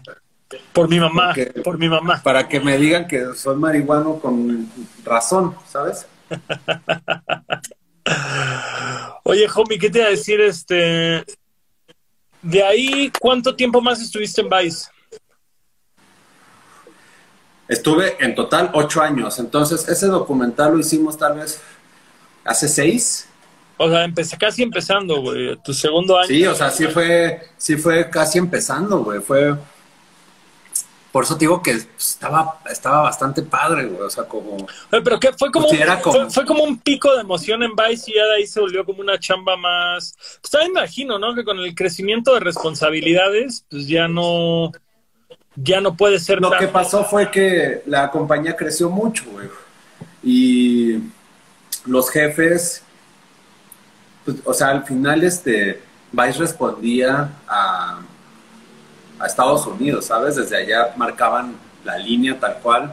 Entonces empezó a crecer mucho, dejamos de hacer un poquito esas cosas porque había que pensar en, en otras más, como crecer la empresa o como pues, generar más dinero, pagar una nómina más grande, expandirse. Entonces, hay muchas marcas porque pues, los medios viven de las marcas eh, que no quieren asociarse con un güey fumando sapo o no quieren asociarse con un equipo de fútbol de travestis, transexuales y transgénero. Hay muchas marcas que no quieren asociarse con Satanás. Entonces, pues empezó a suavizar el contenido de, de alguna manera, ¿no? O sea, no quiero decir que tampoco sea malo o bueno, solo pues no estábamos haciendo ya estas cosas que eran más punks, Claro, o sea, ya empezó a obedecer más a un interés corporativo y a los posibles inversionistas que a, que ser el medio más original y torcido que pudiera ser, ¿no? Sí, y pues está bien, güey, ¿sabes? Es parte de crecer, pero puta, güey, o sea, te puedo decir que, o sea, así te lo juro que recién que empezamos, Vice era, sí era muy punk, güey. Y eso a mí me atraía un chingo, güey, porque la gente que trabajaba ahí, que pues eran punks, güey, ¿sabes? A su manera. Y, la empresa era punk, era como, güey, justo lo del sapo, güey. Era como, tengan estas cámaras y váyanse tres güeyes a Sonora. Como, órale, güey. Pues hasta, ese, hasta la manera de trabajar era punk, pero pues porque estábamos todos aprendiendo, güey, también de alguna manera muy divertido. Está cabrón, güey. La neta. ¿A, ti te tocó toda la transición de que pasara de físico a digital? ¿A únicamente digital? Sí. ¿Sí? Sí, pues se, acabó la revista y todo digital. O sea, pues clics, güey. O sea, tú no puedes vender ya eh, publicidad en una revista, es muy difícil. Y el clic es más fácil y lo puedes comprobar, ¿sabes? O sea, tú no puedes mentir en cuánto tráfico tiene tu página, o sea, cualquiera lo puede checar. En una revista impresa tú puedes decir que tiraste 150 mil y, ¿sabes? No sé, por decir un número. Y, no puedes solo tiraste 10 mil. No puedes rastrear los ejemplares y no puedes rastrear cuánta gente lo leyó y cuándo no. Exacto, güey. Y acá sí, güey. ¿Cuánta gente lo leyó? ¿Cuánto tiempo se quedaron en el texto? Si de ahí se fueron a otra página o se quedaron en tu misma página. O sea, todo lo Sí, sí, sirvió para que entraran a ver el producto, si lo compraron, si todo el pinche pedo. Sí, güey. Entonces, pues, y eso, o sea, clics equivale a dinero, güey. Claro. Entonces, y también existen diferencias de clics, güey. El clic fácil y el y el otro, ¿no? O sea, como el clic fácil es justo como, no sé, güey, Kim Kardashian se cayó y se rompió la pierna en tres partes y aquí está el video. Verga, güey. Imagínate los clics. toda la gente queriendo ver el video de. Güey, yo me acuerdo, yo me emputé un chingo, güey, con un medio de acá de México que se llama Playlist Mag, que la banda nos ha tirado buen rollo en ocasiones. Pero que sacamos sencillo, no, no publicaron nada. Otro sencillo, no publicaron nada. De pronto, güey, me taguean y veo que un chingo como de comentarios, me meto a la nota y en un bazar de bandas que hicimos, güey, que tocó señor Kino, había una señora hasta delante del mosh pit con su hijo de tres años y los ayudé a saltarse la valla, güey. Entonces, cuando cargué a la señora, que pues era una señora con sobrepeso, güey, tomaron una foto yo así agachado y el culote de la doña y ponen Longshot salva señora de Moshpit. Y ese pinche artículo sí lo publicaron los hijos de la verga, güey. Se me hace una, se me hace una vergüenza, güey. Que dices como, güey, las rolas, güey. ¿De qué, ¿De qué medio es? Playlist Magazine. ¿Qué? Puto genio, el editor de Playlist Magazine. Que dices, compartir una rola de Longshot no deja tantos plays, güey, como compartir a Longshot cargando a una señora, güey.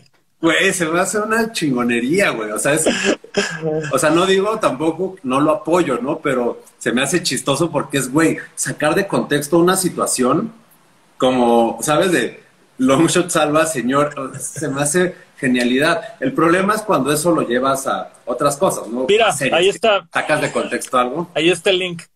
Longshot ah, salva madre e hijo durante un mosh pit en el bazar de bandas. No mames, güey.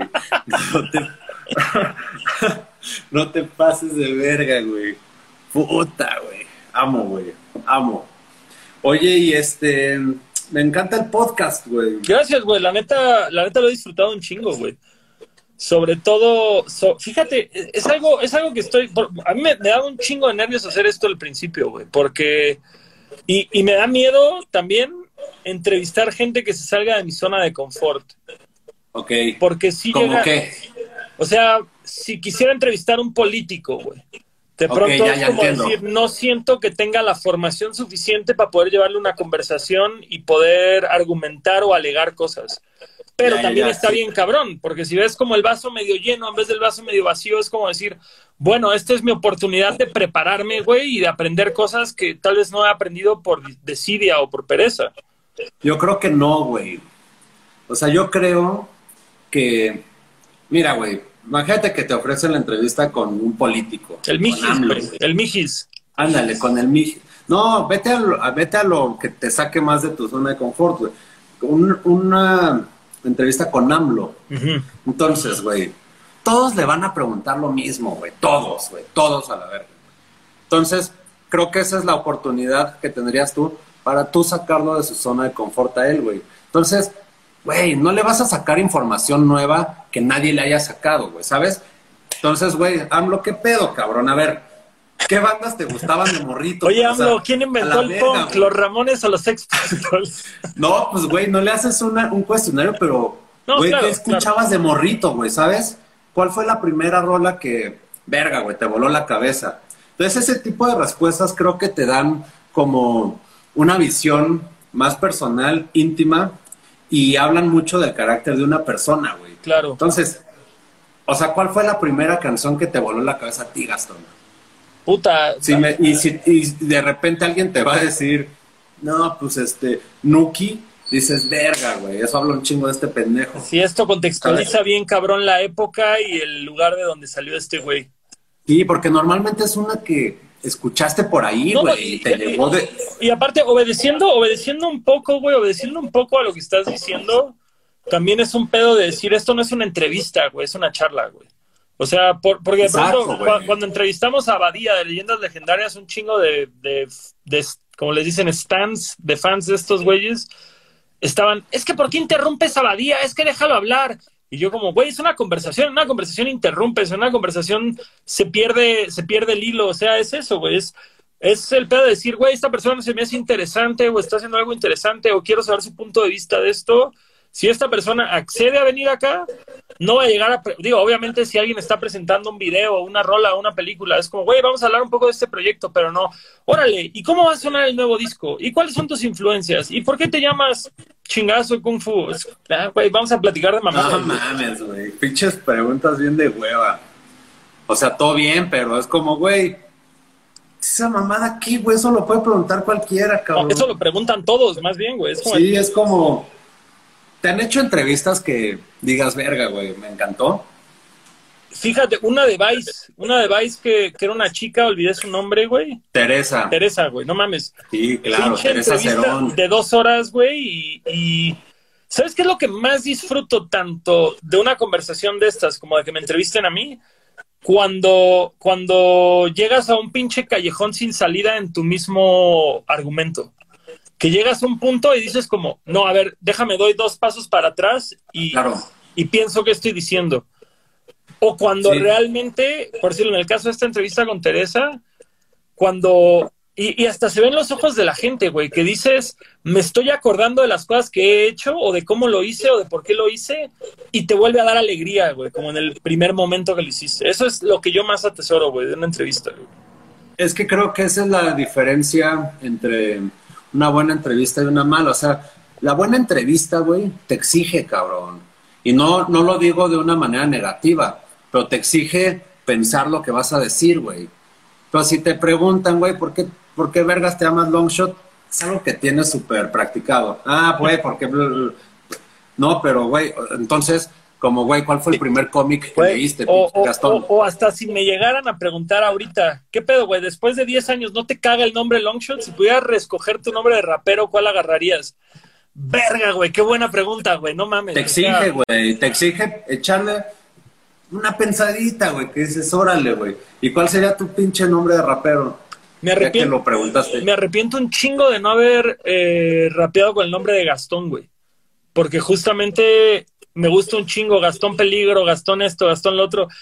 Porque luego, porque me da un chingo de miedo, porque yo era abogado en ese entonces. Entonces, como Cancún. Gastón está verguísima, güey. Y, y es chido, suena bien, güey. Es fonéticamente cotorro, güey. No sé, o sea, como por varios lados. En un par. Es cortito. Ajá, güey.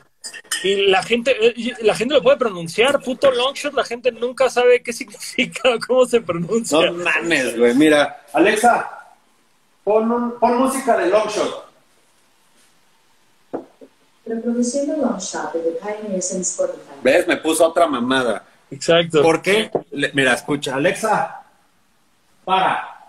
Ya te va como, ya descubrí cómo le tengo que decir. Alexa, pon música de LNGSHT. Reproduciendo de forma aleatoria canciones de LNGSHT en Amazon Music. ¡Eso, verga! O sea, güey, es una basura. Alexa, para. Alexa, para. Güey, o sea, no mames, ni siquiera lo puedo escuchar en mi casa, güey. No mames, qué chulada, güey. Yo no tengo relación con Alexa, entonces jamás había estado en esa. Es más, ni Siri, güey. La neta, el todo el O sea, le tengo que decir LNGSHT. No mames, güey. Ay, güey. A mí, fíjate, güey, yo, yo en ese aspecto estoy siendo muy cavernícola, güey. No, no me gusta ninguna tecnología con la que tengan que platicar. Y hasta apenas con el pinche Bluetooth en el coche empecé a confiar en el inalámbrico, güey. Ok, pero ¿por qué? ¿Crees mucho en teorías de conspiración? Para nada, güey. Simplemente justo es ese tema. Como que siento que... que- ¿Viste la película de Jordan Peele, la de Oz? Eh, sí. Que le están matando a la morra y dice call the police y entra la de fuck the police de NWA, güey. Es- Se me hace Gran una escena. excelente puntada, güey. gran escena, pero es justamente la clase de mierda que siento que me pasaría, güey, si yo dispusiera de ese pedo, güey. Es una excelente puntada esa escena, güey. Y más porque me caga esa chava. La actriz sí, güey, sí, nefasta, nefasta, güey. Como que, la, como que le agarré mala onda desde Peggy en Mad Men. Ujú. Dije, ah. Igual que el güey, el malo de Breaking Bad, el del final. el, ¿Ted? el de los ¿Todd? nazis. Ajá, el Todd, o cómo se llamaba el morro. Sí, el que era el, el que, era como Matt, no, como... Ah, el güey que es el compa de Ben Affleck, Matt, Matt, este... Matt Damon. Que decían Meth Damon. Pero digo el teto, o sea, el que, el, el que, ¿te acuerdas que mata a un niño en las vías del tren? Verga, no me acuerdo de ese güey. ¿Cuál era, cuál, cuál su papel? Era el jefe de los, de los... No, no era el jefe, era el chavito. El que llevó a Jesse con estos güeyes. Oh, ya, ya, ya, ya, ya, sí, claro, güey, claro, claro. Todd, güey, creo que se llamaba. Sí. Bueno, ese güey, ese pinche actor, pues también si lo veo ya me emputa, güey, porque pues me caga, porque le, le trató mal a Jesse. Güey, a mí el, el actor que hace del papá en Little Miss Sunshine, como que ese güey nunca ha hecho un papel que me caiga bien, güey. El papá de Little Miss Sunshine, no me acuerdo quién es. Como que siento que igual ha salido en películas de astronautas y mamadas así, güey. A ver, ahora te digo el nombre de la... Bueno, no tengo internet acá. A ver, güey, una pregunta cabrona, porque esto es algo que comparto contigo y, que creo que en un momento nos acercó como compas, güey. ¿Cuál fue tu opinión del final de Game of Thrones, güey? Híjole, güey. A ver, o sea, creo que el final, para mí, tuvo que haber sido cuando Cersei quemó toda la, digo, Daenerys quemó toda la verga. O sea, ese pinche Cuadro ese, de- ese episodio donde ya, güey, la pierde y le dice a los dragones que quemen todo. Para mí ese era como, güey, ahí está, güey. O sea, ¿sabes? Ya. Y luego el último, o sea, el final, pues se me hizo muy, muy apresurado, güey. O sea, como que quisieron solucionar todo en un episodio y Güey, todas las segunda, todas las últimas dos temporadas estuvieron correteadas, güey. Ese pedo de. Sí, es a- así, güey, se sintió muy así, o sea, el- la batalla esta de- también de la última temporada, La del Frozen King o este güey, ¿cómo se llama? El Ice King. ajá, donde lo matan, pero la- algo de, donde, pues, güey, se agarran a vergazos cabrón en Winterfell. Sí. Bueno, esa, o sea, como ese tipo de episodios, pues me emocionaba un chingo, yo de verga, verga, verga, verga, verga. Y luego todo era muy rápido, ¿sabes? Como, no sé, güey, no me gustó. Toda, toda la temporada que está el, el verga este que está torturando al Rick, Ah, verga, el bastardo. el bastardo, y que luego llega este Sansa, güey, y lo mata a la verga, y así, como que todo ese arco, güey, dije, no mames, este pedo se está poniendo súper oscuro, güey. Porque más encanta, termina güey. con la batalla de los bastardos. Ajá, exacto, güey. Y ya de ahí como que las últimas dos temporadas, güey, este, como que dices, esto pudo estar bien verga si hubieras tenido un chingo más de capítulos, güey. Exacto. Pero, güey. pero luego lo que yo digo, güey, es como dices, las series exitosas como Friends, güey, como Los Sopranos, güey, que la- en las últimas temporadas ya están de que no, pues un millón de dólares por episodio, cada, cada uno de los personajes. Y dices, güey, esa era Friends, eran seis güeyes. No mames, Game of Thrones son como pinches 44 pinches actores, güey, que Güey, todos... pero vale verga. O sea, es como, güey, ya le metiste tanto, no te vas a rajar ahorita, güey. Métele cabrón, güey. ¿Sabes? Es como, ya, güey. O sea, ya le invertiste, güey. Ah, Ya sí, hiciste el güey. gasto. Sí, güey, pero pues no mames, no es así como que las pinches televisoras, güey, les importa un chingo la integridad artística, ¿no? Es como... No, pues hijos de la verga, güey, porque es como, güey, neta, ya gastaste. Métele bien, güey, ya. Mira, Verga, justo güey. se me había pasado hacerte esta pregunta hace un rato que hablábamos de lo de Vice, güey. Cuando, cuando tú que estabas que tenías que controlar un pinche presupuesto, güey. ¿Cómo es ese pedo, güey? Porque pues, cuando existía una revista, pues dices, es una revista mensual o bimestral, pues va, divides todo eso para en un mes, para dos meses, güey.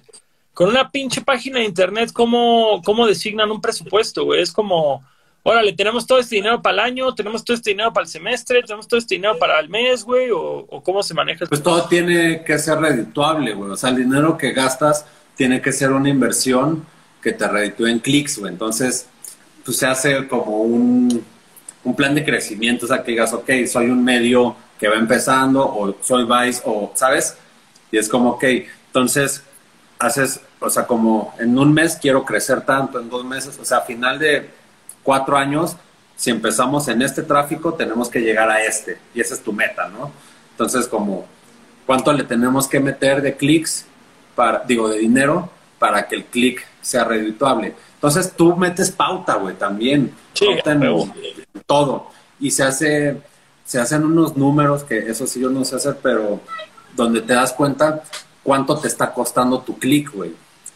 Si te está costando es como que no, no la inversión pues no está saliendo, güey. Si no es como que, güey. Entonces se asigna un presupuesto y es como, oh, güey, hay tanto presupuesto al año, entonces te toca tanto por mes y tú con ese presupuesto mensual, tú tienes que, tú tienes tu meta mensual de clics, güey.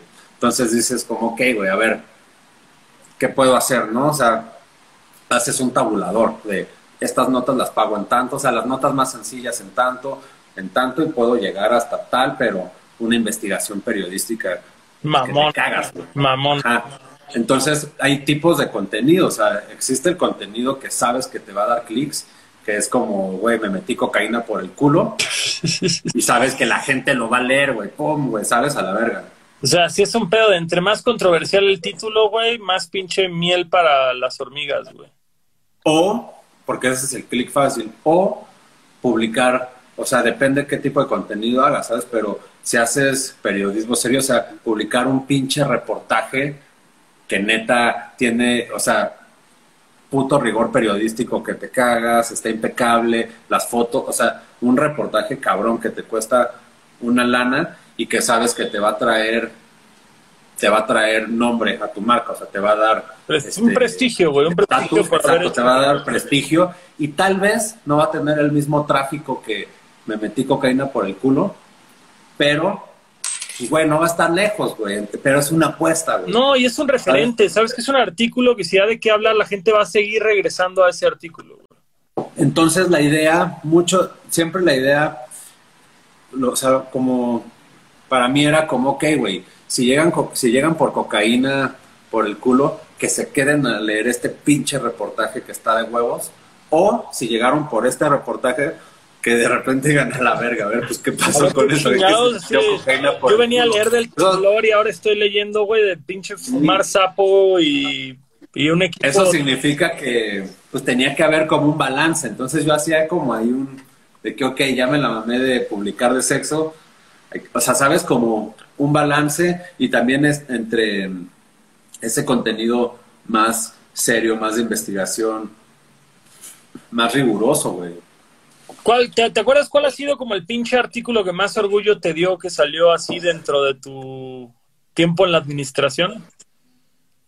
Pues hubo cosas que me gustaron mucho, pero, o sea, varios artículos, pero, o sea, la columna de Frida Guerrera me gustaba mucho, ¿sabes? O sea, porque era una columna semanal de feminicidios, güey. Y pues era un conteo semanal.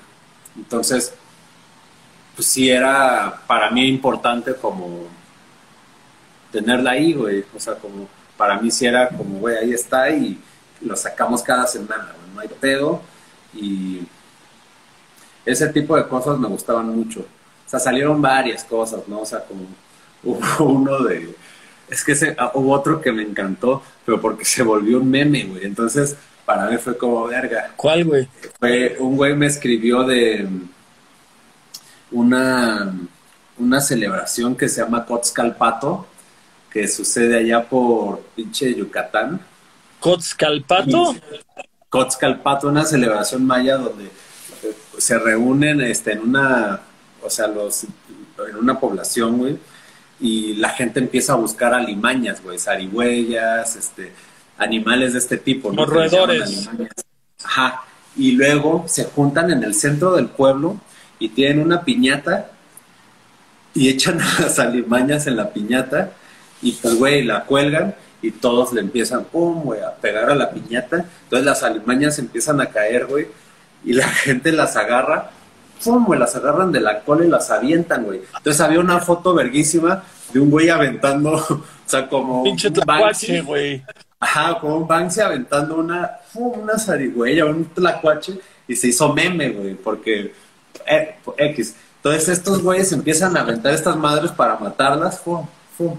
Y luego, güey, este, está, de la, está cagadísimo. Entonces luego cuelgan un pato, agarran un pato, de, lo amarran de las patas. Sí, lo amarran de las patas. Al pato lo amarran de la pata. Ajá, amarran al pato de la pata, ¡fum! entonces lo cuelgan y los güeyes brincan y tienen que intentar agarrarlo del- de la cabeza, güey. Entonces el güey que lo agarra de la cabeza y se la arranca, se gana al pato, güey. Se lo regalan para que pues, se lo Verga, lleve a comer a su casa, güey. Verga, Entonces güey. imagínate, güey. Me llegó ese pitch, así me explicó todo esto en un mail y yo en chinga de que, güey, a ver, güey, obvio, me interesa, mándame fotos, tal, tal, tal. Y este, Dejen de excavar, encontramos oro, güey. Así no mames. Güey, vi las fotos y yo así de, de que, güey, esto es una chingonería, güey. No Lo mames. publicamos y ese me gustó mucho porque lo publicamos, obviamente le fue muy bien, pero hubo personas que, que empezaron a hacer una petición en change.org para que ese pueblo dejara de hacer esa celebración, güey. Entonces como que llegó a muchos lados que yo decía, güey, qué raro está este pedo. Es que es, ese es el pedo, que me lo cuentas, güey, y como, ajá, siendo carnívoro y estás consciente de toda la industria cárnica que está de la verga, pero como que lo justificas, porque dices, pues, pues es Pues alimentación. dices, güey, pero me, o sea, existe me el pedo de usos y costumbres, ¿no? claro, claro. Pues me cuentas esto y obviamente lo primero que pienso es, verga, qué horrible, güey. Pero esa, ve y díselo a la gente del pueblo, le vale verga. Ellos no leen Vice, güey. Ellos no están en Twitter, güey. sea, entonces, güey, ese tipo de textos me gustaba mucho, güey, porque, pues te digo, güey, yo no, yo no estudié periodismo para sacar la Casa Blanca de Peña Nieto, güey. Claro. Lo respeto mucho, güey. Pero para mí era contar este tipo de historias que decías, güey, ¿qué, güey? O sea, esta mamada, ¿qué pedo? Sí, güey? que rayan en el absurdo, güey. Exacto, güey. O sea, pss, se me hace verguísima, güey. Muy vergas. Oye, y, y- y digo, ahora sí que perdón por meter la pata dentro de la casa, pero ¿y por qué decidiste que tu tiempo en Vice se había acabado, güey? No, pues, güey, o sea, más bien, pues creció mucho la empresa, güey. Y solo creo que dejó de ser divertido, güey. O sea, como que el, el que agarrara un camino más cuadrado corporativo te mató como la intención.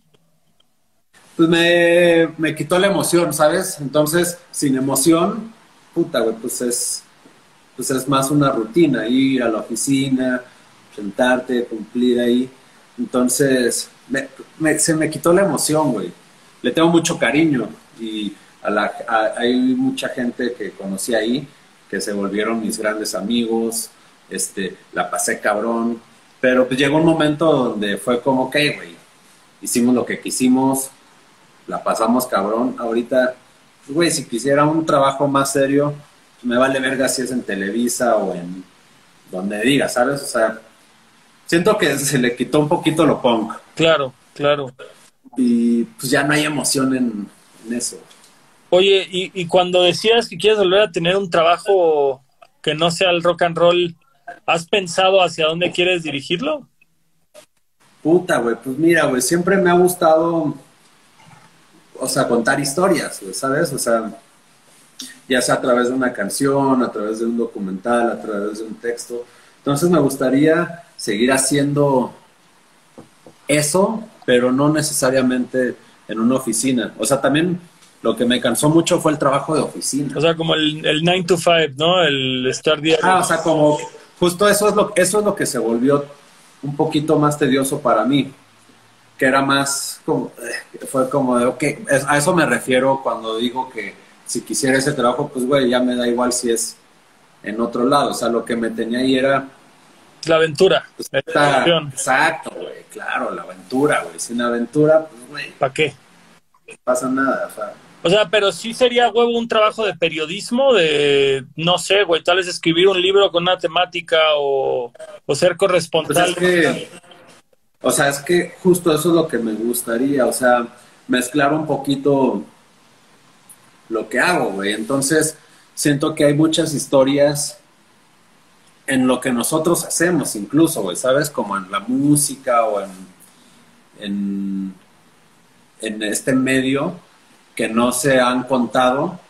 Y, güey, pues me encantaría contarlas, güey. O sea, siento que la gente no se da cuenta de todo lo que hay detrás de lo que hacemos, güey. O sea, hay mucha, los héroes sin capa, ¿no? O sea, toda la gente que nos echa la mano. Güey, Luis Pinales, Luis o sea, Pinales necesita un documental, güey. Ese, entonces, estar, en, estar moviéndote, eso, tú sabes más de esto, güey, del tour, pero estar moviéndote te permite tener amigos en todos lados, güey. Y eso significa que es gente que creció muy diferente a ti por todo, por contexto, por incluso por nivel socioeconómico, escuchó otras cosas, comía otras cosas, todo creció distinto. Entonces tú al estar viajando tanto, empiezas a conocer gente muy diferente a ti y eso te nutre, güey. ¿Sabes? Eso te alimenta y, y, te, y te hace volverte alguien abierto, ¿no? Y receptivo a otras cosas. Entonces, eso te permite contar mil historias, cabrón. O sea, hay, te digo, hay muchos héroes sin capa, pero el Doc en Monterrey, güey, que un saludo al Doc. Esta gente que neta apoya la pinche música porque Por amor, güey. por la ama, güey, porque la ama, porque no es como que, ay, güey, se están haciendo ricos. No, güey, o sea, ¿sabes? Ese tipo de historias son las que me gustaría contar. No sé si a través de un libro o a través de una serie documental o algo, pero hay muy, muy buenos personajes, muy buenas historias y creo que son historias que se tienen que contar, güey. O sea, la gente tiene que saber, me gustaría que la gente supiera todo lo que hay detrás de, pues como de la escena, ¿sabes? A mí, a mí, O sea- a mí algo que me decía mi amigo Chema, Chema Solari, no sé si lo conoces, que era muy, Claro. muy cercano mío, este, y que le atina muy cabrón, güey. En México no tenemos documentación de nuestra, de, de las subculturas, güey. No hay un documental Es que, que es eso, que güey. respalde la escena punk de los setentas hasta acá, el hip hop, Sí. o sea, como que, como que nunca ha habido esta cultura de documentación clavada, güey. Que vas al gabacho eso, y hay miles y miles de documentales, güey, aquí no los tenemos, güey. Nadie hace esa labor, güey. O sea, güey, imagínate en 20 años, o sea, esto es, o sea, no quiero sonar mamón, ¿no? Pero es un documento histórico, es como, ok, güey, ¿qué estaba pasando en pinche em, Torreón? O sea, ¿había punks o no? Y, güey, claro que había, ¿sabes? O sea, ¿Cómo llegó el punk a Torreón? O sea, es como Exacto, decir, güey, o sea, na- y nadie, o sea, hay gente que lo está documentando, pero no sé si con la... minuciosidad. Sí, Exacto, o sea, como ser ahí, güey, ¿sabes? Porque hay un chingo de gente, obvio, güey. Pero más allá, yo creo que debería de ir un poquito más allá de la foto de concierto, que pues obvio es súper linda, pero más, güey, o sea, a- o sea, yo cuando empecé a estudiar fue cuando dije, órale, güey, o sea, hay un chingo, o sea, es una red, güey. Hay un chingo de gente que quiere que esto pase y que quiere que siga vivo y que quiere que sigan existiendo bandas.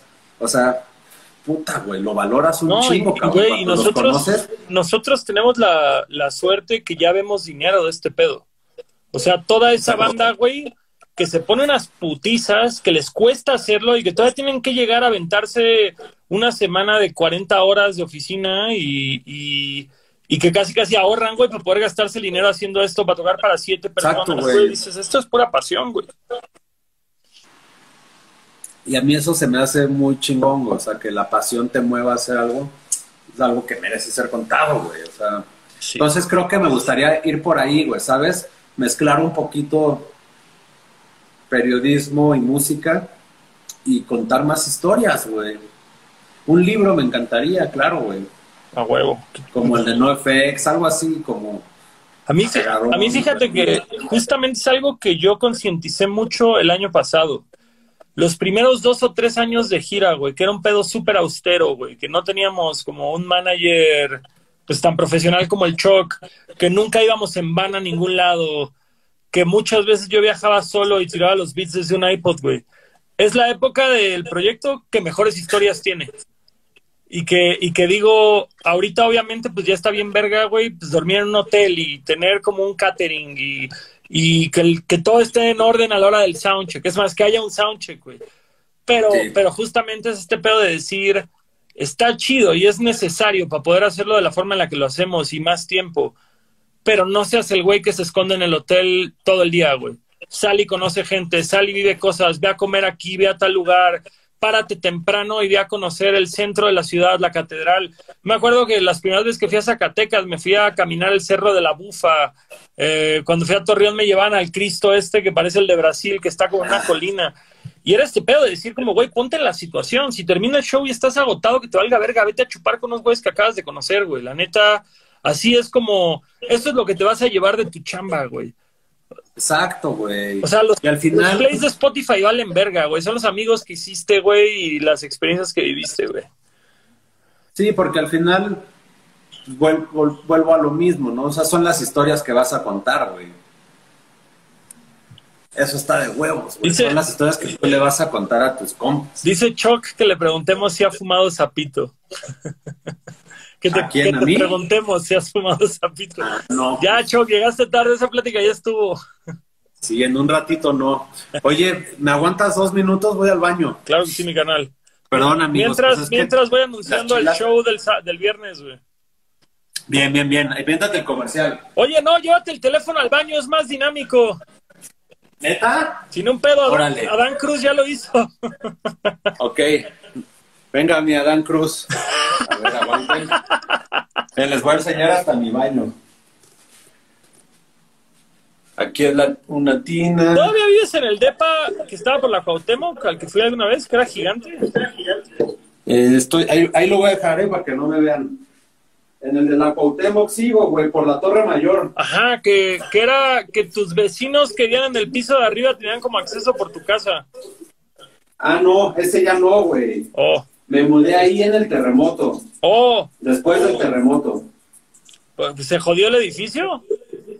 Sí, cabrón, el edificio de al lado le pegó al, al que yo vivía y le fracturó ahí como todo un muro.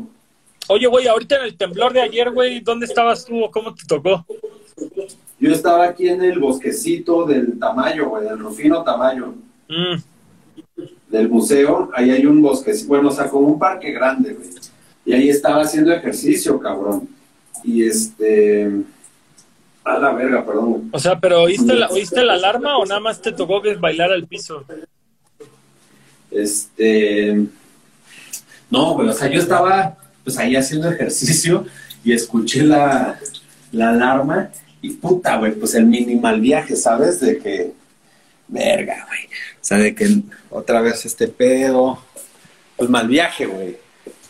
Y le No, dije güey, que y, aparte, y aparte, no mames, si estás fuera de tu casa, güey, a mí, a mí me pasó que yo estaba en una junta en te- por el teléfono y pues pude agarrar mi computadora y mi cangurera y que el varo que tengo y la madre, a que te agarre fuera y es como decir, si se cae en mi departamento, güey, se cayó con todas mis cosas adentro, a la verga. Exacto, no, güey, pues este, escuché la alarma y yo, verga, güey, qué mal viaje, no mames.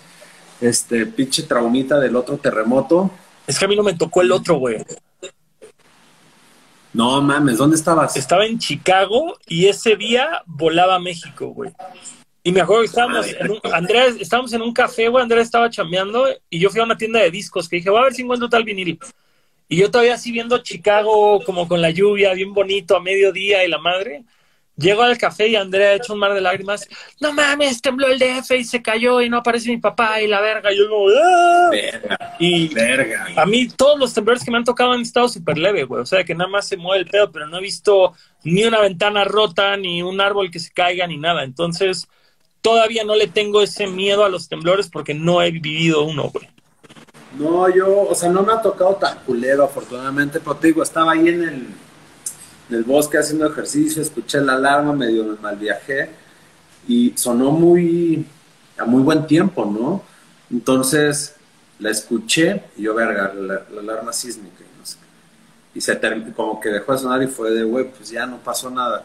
Y de repente sentí el jalón, o sea, pero, güey, yo estaba en el parque, güey. O sea, no me imagino a la gente a la que le tocó pues, en un edificio, güey, o algo así. Sí, güey. Entonces sentí el jalón y me malviajé un chingo y estaba con mi coach de box.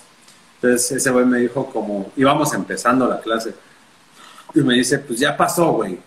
Te avientas la clase y yo todo mal viajado de que verga. Me dice, pues ya, güey, para que te desestreses. Digo, pues órale, güey. Todavía me aventé mi clase, güey. Y ya vine a mi departamento y todo bien. O sea, aquí donde vivo es en la Cuauhtémoc. Entonces pasa un camión pesado y se mueve el edificio. No mames, entonces, pero en toda la colonia. temblor, güey, qué pinche miedo, güey. Entonces yo como que justo dije, puta, a ver si llego y no va a haber, tengo un librero acá, así como que se, se hayan caído cosas y no, ¿eh? O sea, todo, Todo en orden. verga, perdón que me ría, pero el Germán R608 dice, ayer afuera del estacionamiento de mi unidad le cayó un cable a un don y a su perro y el perro se murió. Verga, qué mal viaje. Mala güey. leche, güey. Pobre don y más que nada, pobre perro, güey. Sí, pues un, un segundo de silencio por el perro. Venga. Venga. Oye, homie, ya estamos cercanos a las dos horas. Creo que es buen momento de que hagamos un poco de ruido de nuestro show de mañana. Sí, ¿qué, ¿Qué- pedo? qué- cuéntales, qué- cuéntales qué planeamos, ¿ok? Pues vamos a tocar nuestros dos EPs más característicos. El chingadazo tocará Orinando contra el Viento. Yo tocaré El Escuro que sí llego. Ustedes le están echando un chingo más de ganas a su show que yo, güey. La verdad, yo le estoy echando ganas, pero, pero ustedes tienen preparadas mil dinámicas y concepto y cotorreo. Entonces, justo es un poco el saber de qué va todo este rollo. Entonces, este, ¿qué tengo que hacer? Pues más bien te pregunto, güey, ¿qué puede esperar la gente del show de chingadazo? Lo que quisimos hacer con el show fue como, o sea, como que dijimos, güey, está raro pararte en un escenario y tocar y pues, que no haya gente y la gente esté en su casa viéndote. Eso es lo mismo que ver un video de YouTube, ¿sabes? Totalmente. Entonces, se me ocurrió hace muchos años, verga, es que yo soy fan de Kanye desde hace un chingo. Entonces, hace muchos años yo iba todavía en la Septién estudiando periodismo. ¿Hoy, ¿Hoy por hoy todavía quieres a Kanye o eres de los que ya perdió a Kanye? No, o sea, sí me gusta, sí, sí me gusta. O sea, no lo amo ni nada, pero sí escuché su último disco y así, ¿sabes? A huevo. Y de repente pondría una rola. Pues bueno, yo estudiaba en la Septién todavía y salió el VH1 Storytellers de Kanye West. Y me acuerdo que lo vi y yo, o sea, así de que lo anunciaron, me preparé, lo vi en mi casa y verga, dije, no mames, está, o sea, me encantó, así yo de que, güey, esto es una chingonería. Y fui al mix-up de Madero ahí en el centro y lo pedí porque no lo tenían, entonces lo tenías que pedir de importación. ¿Qué disco, qué, cuál disco era? El, el VH1 Storytellers de Kanye No, pero salió un disco de VH1 Storytellers. Ajá, un oh. disco y DVD, ahí lo tengo, o sea, ¿sabes? Ajá, entonces lo pedí y me tardó como un mes en llegar. Y yo, güey, ve mamado, llego como el pinche disco y venía censurado, güey. Entonces un chingo de canciones como que se... Oh. En las groserías se... Y yo, verga, hijos de la chingada. X, güey. Entonces dijimos, güey, pues está raro pararse enfrente de un escenario y tocar así para nadie.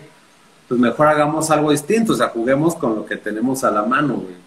Les dije, hagamos un tipo VH1 Storytellers donde cuentas la historia de cada canción o cuentas algo íntimo del disco, ¿sabes? Algo que la gente no sabe, o sea, que es lo, o sea, no saben que nosotros nos juntábamos y íbamos siempre a comer carnitas y de ahí ya nos íbamos a ensayar, güey. O sea, era nuestra, así era el ritual. nuestro pedo. Ajá, era un ritual, güey. O sea, carnitas a unos tacos de carnitas que, que estaban por casa de los papás de Marino. Entonces era un ritual, güey. Y la gente no sabe eso. Entonces contar ese tipo de historias que te dan un insight de la banda o de lo que estaban pasando en ese momento.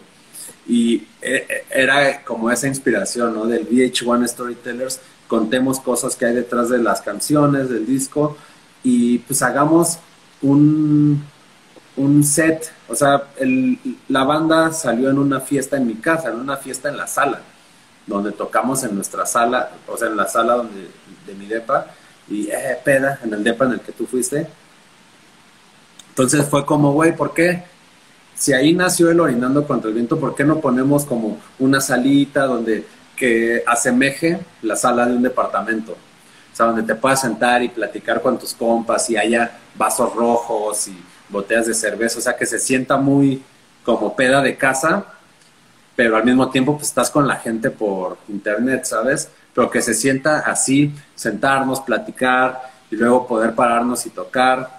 Eso es lo que quisimos hacer, que era como, güey, pues ofrezcamos algo que nosotros veríamos, o sea, y que nos guste y nos emocione y nos divierta y que le dé algo más a la gente, o sea, en este caso pues va a ser este pedo de conocer historias y hicimos este drinking game donde cada cierto tiempo en la pantalla va a salir una foto y cuando salga esa foto la gente tiene que tomar, güey. Entonces está cagado porque es lo que haces con tus compas, sí, o tiene que tomar o darse un pipazo o un pase o lo que quieran, o me vale verga. O meterse el dedo en el culo, me vale verga. Pinche morro, ¿sabes? Es pinche morro muerto al final del show, güey. Así, ah, va, perico, güey. No Pero, Pero es eso que al mismo tiempo, o sea, piénsalo así, güey, es como una simulación. Sí, decir, cientos de personas van a chupar al mismo tiempo por indicación nuestra, güey. Está chido, está bonito, güey.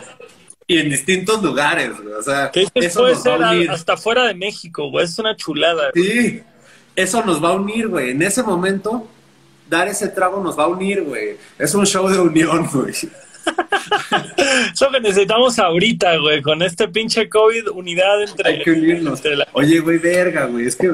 Bueno, no, a ver, ahorita te cuento, es que me compré una máquina para tatuar, güey. Me dijiste, me dijiste, güey, que estabas... ¿Y ya, ¿Y ya te tatuaste tú?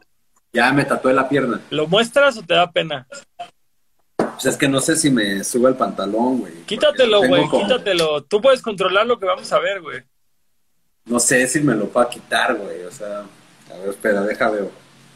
A ver si no se ve nada. Oye, pero Creo que sí. ¿sí sientes que tienes potencial para ser tatuador? Pues no para ser tatuador, pero no, no estoy tan pendejo. O sea, no voy a ser tatuador. Miren. ¿Se ve? Eh, Se veía hasta que lo tapaste con la sombra del teléfono.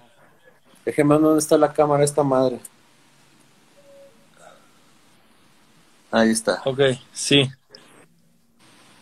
Más o menos, ¿no? Se- Pues- es que no sé dónde está la cámara. Para ser los primeros no se ve mal, güey. Güey, me o sea, me... Este tatuaje me lo hice como dos horas después de que me llegó la máquina. ¿Pero o qué sea, busca- por eso te digo que creo que sí lo puedo hacer bien. ¿Buscaste tutorial en YouTube? Pues no mames, me llegó una máquina y yo ni sabía ni cómo armarla. Yo de que, güey, ¿qué pedo con esto? Y pues en chinga, busqué en YouTube, la armé y venía una piel sintética. Así hice un tatuaje. Dije, a la verga, pues ya. Ya, para el real. Este, me lo hice en la pierna, güey. Güey, de- deberías hacer un día, güey, como un este pop-up shop, güey, de decir, voy a regalarle 10 tatuajes del chingadazo a 10 fans que se dejen caer, güey. Ah, eso estaría bien, ¿eh? Yo sí, yo sí dejo que me hagas el, el- las iniciales, güey, del chingadazo. Ándale, ese, ese está fácil. Ese Pues sí son líneas, güey. Yo sí, yo sí dejo que me lo hagas sin un pedo, ¿eh? Pues hay que comprometer al Marino y Beto y nos lo hacemos todos. Va, güey. Porque además eres el cuarto chingadazo, güey. Carnal, yo pude ser la segunda guitarra si no hubiera sido porque claramente señalaron. ¿Y qué verga vas a tocar, güey? Son puras quintas. De que no hay más, güey, ¿sabes? De que, verga, güey, no hay más, cabrón. Ah, güey, yo la neta, eh, obviamente hiciste un chingo de falta en la gira del circuito indio, pero también puedo decirte que disfruté un chingo tocar la guitarra en chingadazo, güey. Al principio me costaba mucho porque, verga, güey, pues es que yo después del tour, el lunes ya tenía que estar en la oficina, güey. Totalmente, güey. Es lo que decía hace un rato, güey. Ese pedo de la banda que, que, que este no es su trabajo todavía o que tal vez representa un ingreso mínimo, pero tienes que rifar todavía una chamba de tiempo completo y en tu caso una chamba demandante, güey. No es como que eras... No, hasta- No es como que atendías un cibercafé, güey. O sea, como el Beto. Pero, güey, la pasábamos bien en el tour, güey. O sea, cuando llegamos a turear, o sea, sí, Güey. siempre ha sido muy divertido. yo me acuerdo mucho de la peda después de Morelia, güey. Con el don Armando que hizo su bong con una pinche Ah, no botella de cristal. mames, güey. Saludos a los Ultra P, A los güey, Ultra no Punch. mames, güey. Que más al Pini se le perdieron los dientes, güey. Creo que fue, en Que Luis Potosí, que- creo. una- ¿Quién agarró mis dientes, güey? que iban a llegar, de que iba a llegar el Sabino al siguiente día, iba a encontrar una manzana con un diente. Exacto, güey, verga, güey. Estaba muy cabrón, Qué güey. chulada, qué chulada. No mames. Oye, oye, Oye, ¿qué pedo? ¿La gente hace preguntas o aquí no? eh, sí, pero casi todas las preguntas que han hecho ya te las hice yo orgánicamente. güey. Ah, bien. Mira, a ver, rápido. ¿Dónde puedes estudiar música en la CDMX? Tú no estudiaste música. Entonces, Fer- Fermato G. Martel, canal. O YouTube. YouTube, güey. Con Marino, güey. Marino da clases de música. Ándale, con Marín. Contraten al Marino ahorita que no hay shows. Em, ¿Por qué no querías hacer giras al principio? Ah, verga. A ver, es que, puta, o sea, sí, o sea, eso sí, nunca lo quise hacer. Nunca quise hacer giras porque. Es que al principio, o sea, cuando, como dice Gastón, antes de tener manager, al Choc, todo el equipo de talento de casa, que son pues, unos profesionales, era hacer giras al chilazo. Entonces, puta, o sea, me acuerdo cuando empezó el vamos a ponernos putos todos tour o ese tipo de giras que, que nos tocaba dormir en el piso o en casa de quien te dejara, pues eran muy cansadas para mí, o sea, si era como, güey, estoy yendo y, regreso puteadísimo y el lunes tengo que ir a la oficina, o sea, ¿sabes? Como que ese tipo de giras tan punks a mis 28, 29, ya era de verga, o sea, sí me costaban un chingo. Porque, güey, obvio la pasaba cabrón, nos empedábamos, eh, pero llegar a dormir a un piso, para mí era de. ah, o, no, o no tener un baño Limpio. como. Ajá, o sea, no sé, güey, pues era eso, güey. Para mí. Güey, sí, güey. Fíjate, yo me acuerdo mucho, güey, la, la vez que tocamos en. Apatzingán. ¿Cómo? Como que decía, güey, la, la vez del crico en Apatzingán que te decía, güey, de que justo pinche viaje de nueve horas, güey, para llegar a dormir en un piso con siete cabrones más junto a un trozo de mierda de perro del dueño de la casa, güey, y dices como, Exacto. como, güey, no quiero sonar mamón, pero ya estudié una carrera, güey, no quiero vivir esto. No, no, Eh, o sea, era. no me hace más difícil, true vivir esto. güey. Y si, y si tengo que vivir esto para ser true, no quiero ser true, güey. Era eso, o sea, como que sí, puta, güey, era muy cansado porque además, como dices, güey, llegas a dormir a un lugar con otras personas donde tal vez tú ya te quieres jetear, pero hay otros dos güeyes que quieren seguir chupando y, o sea, ¿sabes? Entonces nunca estás 100% pues, cómodo, güey. Pusieron música, siguen chupando, bla, bla, tú ya te quieres dormir. Hay veces que tú eres el que quiere seguir chupando y otros se quieren dormir. Entonces, no, güey, o sea, eso es lo que no me gustaba de las giras, güey. Eh, totalmente. Era cansado, güey. Sí, exacto, güey. Y, y tener que llegar, güey, a, a chambear. No, no. Si no puedes vivir del rock and roll, güey, no le. No sé, no quiero decirle a nadie qué hacer y qué no hacer, güey, pero. Sí, pero Oye, esa mamada de Black que están haciendo, ¿qué es, güey? Bla es algo que ideamos cuando. O sea, Marino antes de, de hacer la banda, de tocar con el chingadazo, él, era, él trabajaba como director de arte para Chilango, o sea, en, editorial. Y yo, pues, como editor, entonces, como que siempre ha estado estas ganas de hacer contenido además de música, o sea, que no sea música, pues necesariamente, sino videitos o algo ahí distinto. Entonces eh, nos pusimos a pensar en qué podíamos hacer. Lo que decimos fue como, güey, pues podemos usar eh, La El chingadazo como chingadazo, core. ¿no? ajá, el chingazo como un núcleo y de ahí sacar contenido de cosas que a nosotros nos gusten. Entonces, por eso invitamos a José Luis Martínez Limón, síganlo como ficción, eh, que es como un experto de la marihuana en el país, como, a, güey, ok, como lo que te dije hace rato de, de quitarle lo negativo y positivo. Entonces le dijimos como, güey, hay que armar un video donde expliques qué es la mota, güey, y qué vergas con la marihuana. Porque creemos que ese es un tipo de contenido que puede gustarle a la gente que le gusta nuestra música y que además, pues aporta algo, güey. Sí, es útil, Entonces sale es útil, José Luis- entonces sale José Luis como diciendo, güey, la marihuana es bla, bla, bla. Y explica todo en tres minutos. Y es como, es justo esta mentalidad de, de, güey, no te voy a decir que fumes o que no fumes. Pero, si vas a fumar, güey, échate este video, güey. Y luego sale en otro haciendo como un porro, ¿no? Cómo hacer un porro, que ya está un poco más cagado. Entonces es como esta idea de hacer contenido que no necesariamente tenga que ver con el chingazo de Kung Fu. O sea, no es un documental de nosotros. Es nada, y ni siquiera salimos nosotros, ¿no? O sea, es como, ¿qué nos gustaría ver? ¿Qué nos gustaría aprovechar ver? la plataforma, güey. Totalmente. Exacto, güey. Y así ya te, eh, pues, güey, siempre están estas ganas, o sea, Marino y yo teníamos estas ganas de hacer más cosas, ¿sabes? Como, además de, de la música. Está chido, güey, está chido. La verdad, como que el marino me empezó a explicar, pero no me acuerdo por qué no le entendí, güey. O por qué se me fue mi atención por otro lado.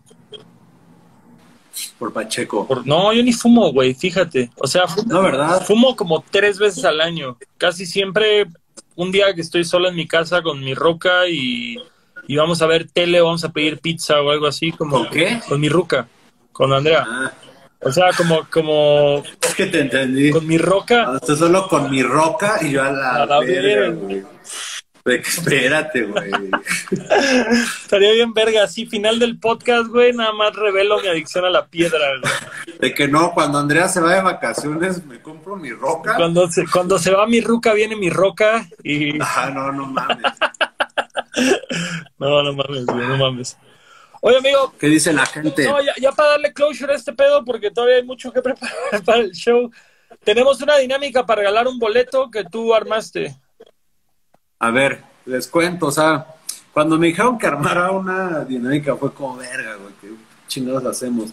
Pero se me ocurrió que, como es el mes del Pride, es el mes del orgullo LGBTTIQA más, eh, que nos contaran historias de cómo es que salieron del closet y pues tener esta conversación sobre eso. Hay mucha gente que tal vez no se anima, siguen eh, ahí y escuchar historias de éxito que puedan inspirar a alguien y que se dé cuenta que no pasa nada. O sea, esa es como mi idea, ¿sabes? De, güey, aquí no importa, güey. O sea, ya, la verga, güey. Sí, digo. Ser libre. Sean libres, exactamente. Y si alguna de estas historias puede aportarles o envalentonarlos, pues qué mejor. Exacto, y pues no es un concurso, no es como que exista la mejor o peor historia, solo escogeremos a alguien ahí al azar. Exacto, exacto. Entonces, si quieren participar, siéntanse libres, si no, tampoco hay ningún problema. Eh, ahorita como quiera, como quieran los stories terminando esto, posteamos como todas las instrucciones ahí para que, para que no se pierda en nuestra incapacidad de hilar ideas a esta hora de la noche. Perfecto. Mi Alex, un chingo de gracias por venir hoy, güey. Buena conversación. Te veo, Muchas te veo gracias. mañana en el soundcheck y pues va a estar cotorro el viernes. Bien, te quiero, Gas. Yo a ti, mi amigo. Un besote. Adiós, amigos. Bye. Perfecto, amigos. Pues bueno, yo soy Longshot. Ya saben, pueden escuchar esta conversación exactamente el día viernes ya en Spotify, Apple Music, YouTube. Pueden escuchar las pasadas. Justamente el anterior fue Herman Neudert, que dirigió el video de No va a salir de casa, Arre de Simpson a huevo, eh, ese que parece un anime de Little Jesus, un chingo del señor Kino. La neta ha sido yo creo que una de las mejores entrevistas, no se la pierdan. Y no nos vamos a ver el viernes. Creo que vamos a pasar la entrevista que falta esta semana para el sábado, porque el viernes en la noche tenemos un show digital virtual 21st Century Digital Boy del chingazo de Kung Fu tocando todo el Orinando contra el Viento. Longshot tocando todo, les juro que sí llego. Todavía hay boletos, pueden comprarlos en una dirección que siempre olvido, pero ahorita van a ver el flyer acá en las historias. Chido, yo por ahí me voy a cenar un ramen que me regaló el Vicky Jones. Cuídense mucho, los quiero.